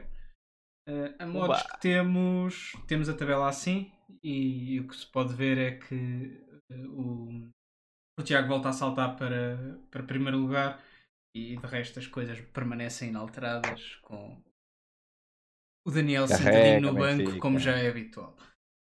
Uh, passamos então ao jogo com o uh, Estoril para, para a taça e vou começar, vou começar pelo Rodrigo. Uh, para a taça. Não sei. É, a eliminatória está um bocadinho no saco já. Eu risco-me a dizer, mesmo com o Benfica deste ano. Uh, portanto, não sei. É, é complicado, mas eu diria talvez jogar em casa com o Estoril 2-0. Isso é muito esforço. Uh, Daniel. Eu aqui tenho medo é que ele acho que aquilo já está tratado e vá desplicente. Mas eu vou para um, um 2-1, acho que o Estoril ainda, ainda, molha, ainda molha a sopa. 2-1. Uh, ora, eu posto isto, vou ter que dizer qualquer coisa que calhar não é aquilo com o calma mais concordo, mas está num 3-1. Uh, Tiago. Eu também queria o 2-1, mas sendo assim. Pois também era, a minha Ora... primeira, também era o meu primeiro palpite, sim. Sendo assim um igual. Ok. Igual. Jota, diz-te teu direito. O que é que achas? Olha, eu acho que acho muita, muita, muita graça quando o Benfica vai jogar contra uma equipa de segunda divisão em casa e há aqui medo que o Benfica não ganhe o jogo. uh, acho que diz muito, acho que diz muito desta temporada da equipa. Olha, sim, eu sim, acho sim. que vai ficar 3-1 para o Benfica. Acho que o Gonçalo Ramos vai marcar 3 golos neste jogo. Acho que vai, acho que vai jogar a titular. É, isso é que era. E acho que vai marcar vai, 3 Nem convocado vai ser, que é só para tu. Pronto, fazes bem, concordas comigo, é isso mesmo. Uh, entretanto, antes do próximo episódio, também jogo com o Belenenses para o, o campeonato. Um, desta vez começo eu, eu vou dizer 2-0 e passo a bola ao, ao Tiago. Ora. 2-0 não, um, uh, 0-2. Sim. Estás a apostar na derrota. Pois. Ora. 2-1 um para o Benfica. 2-1 um para o Benfica. Uh, Daniel. 0-1. 0-1. E por fim, Rodrigo. Hum. 3-0 para o Benfica. 3-0. Ui. Carrega, Benfica! Jota, concordas com algum de nós? Ah pá, não, eu vou ser sincero, eu, eu acho que pá, eu acho que o Belenenses vai ganhar 2-1. Ok. É pá, eu, eu, gostava, eu gostava de estar com a vossa confiança toda, sinceramente gostava, mas jogo fora. Uh ah, acho que, acho que vai ser difícil, como tem sido ao longo desta temporada. Acho que este jogo contra o Rio Ave, claro que o Benfica ganha o jogo e fica aquela ideia assim, vamos lá, mas este jogo tem muito que se lhe diga. O resultado, é verdade, o Benfica podia ter marcado muitos golos, mas o Rio Ave também teve as suas oportunidades. Uh, ainda não estou naquela fase de confiança ao ponto de achar de caras que o Benfica vai ganhar o jogo. Hum. Acho que vai sofrer golos, uh, não tenho dúvidas que vai sofrer golos. Uh, diria 2-1 um para o Belenenses, infelizmente. Bom, antes de devolver a palavra ao Daniel, uh, só aqui para os politicamente corretos, sim, uh, Bessade, não Belenenses, que não quero ofender ninguém, especialmente do clube Os Belenenses, uh, estar, estar a chamar ao, Bessade Belenenses. Que é um belo clube. Uh, Daniel, claro. exato. Uh, Dou-te a palavra. Pronto. Uh, uma, uma live longa, mas já sabia que hoje havia muito para falar. Agradecer-te a ti, Jota. Convidámos-te para o nosso 50 episódio, porque já cá tinhas estado, tínhamos gostado imenso e agora não foi exceção. Voltámos a gostar muito e esperemos que voltes cá, talvez com melhores notícias. Então, pá, também da minha parte agradecer. É eu gosto muito de falar do Benfica, mesmo na minha live stream sempre tenho a oportunidade de falar, ou de futebol também no geral. é sempre um prazer também falar com vocês gostei muito uh, e sempre que pá, existir outra possibilidade ou outra oportunidade, espero um dia vir aqui numa boa fase do Benfica, que acho que seria ainda mais interessante. Opa, esperamos todos por isso. Uh, malta que nos está a ouvir, obrigado. Para a semana seja melhor e já sabem, take it easy. Carrega Benfica. Benfica.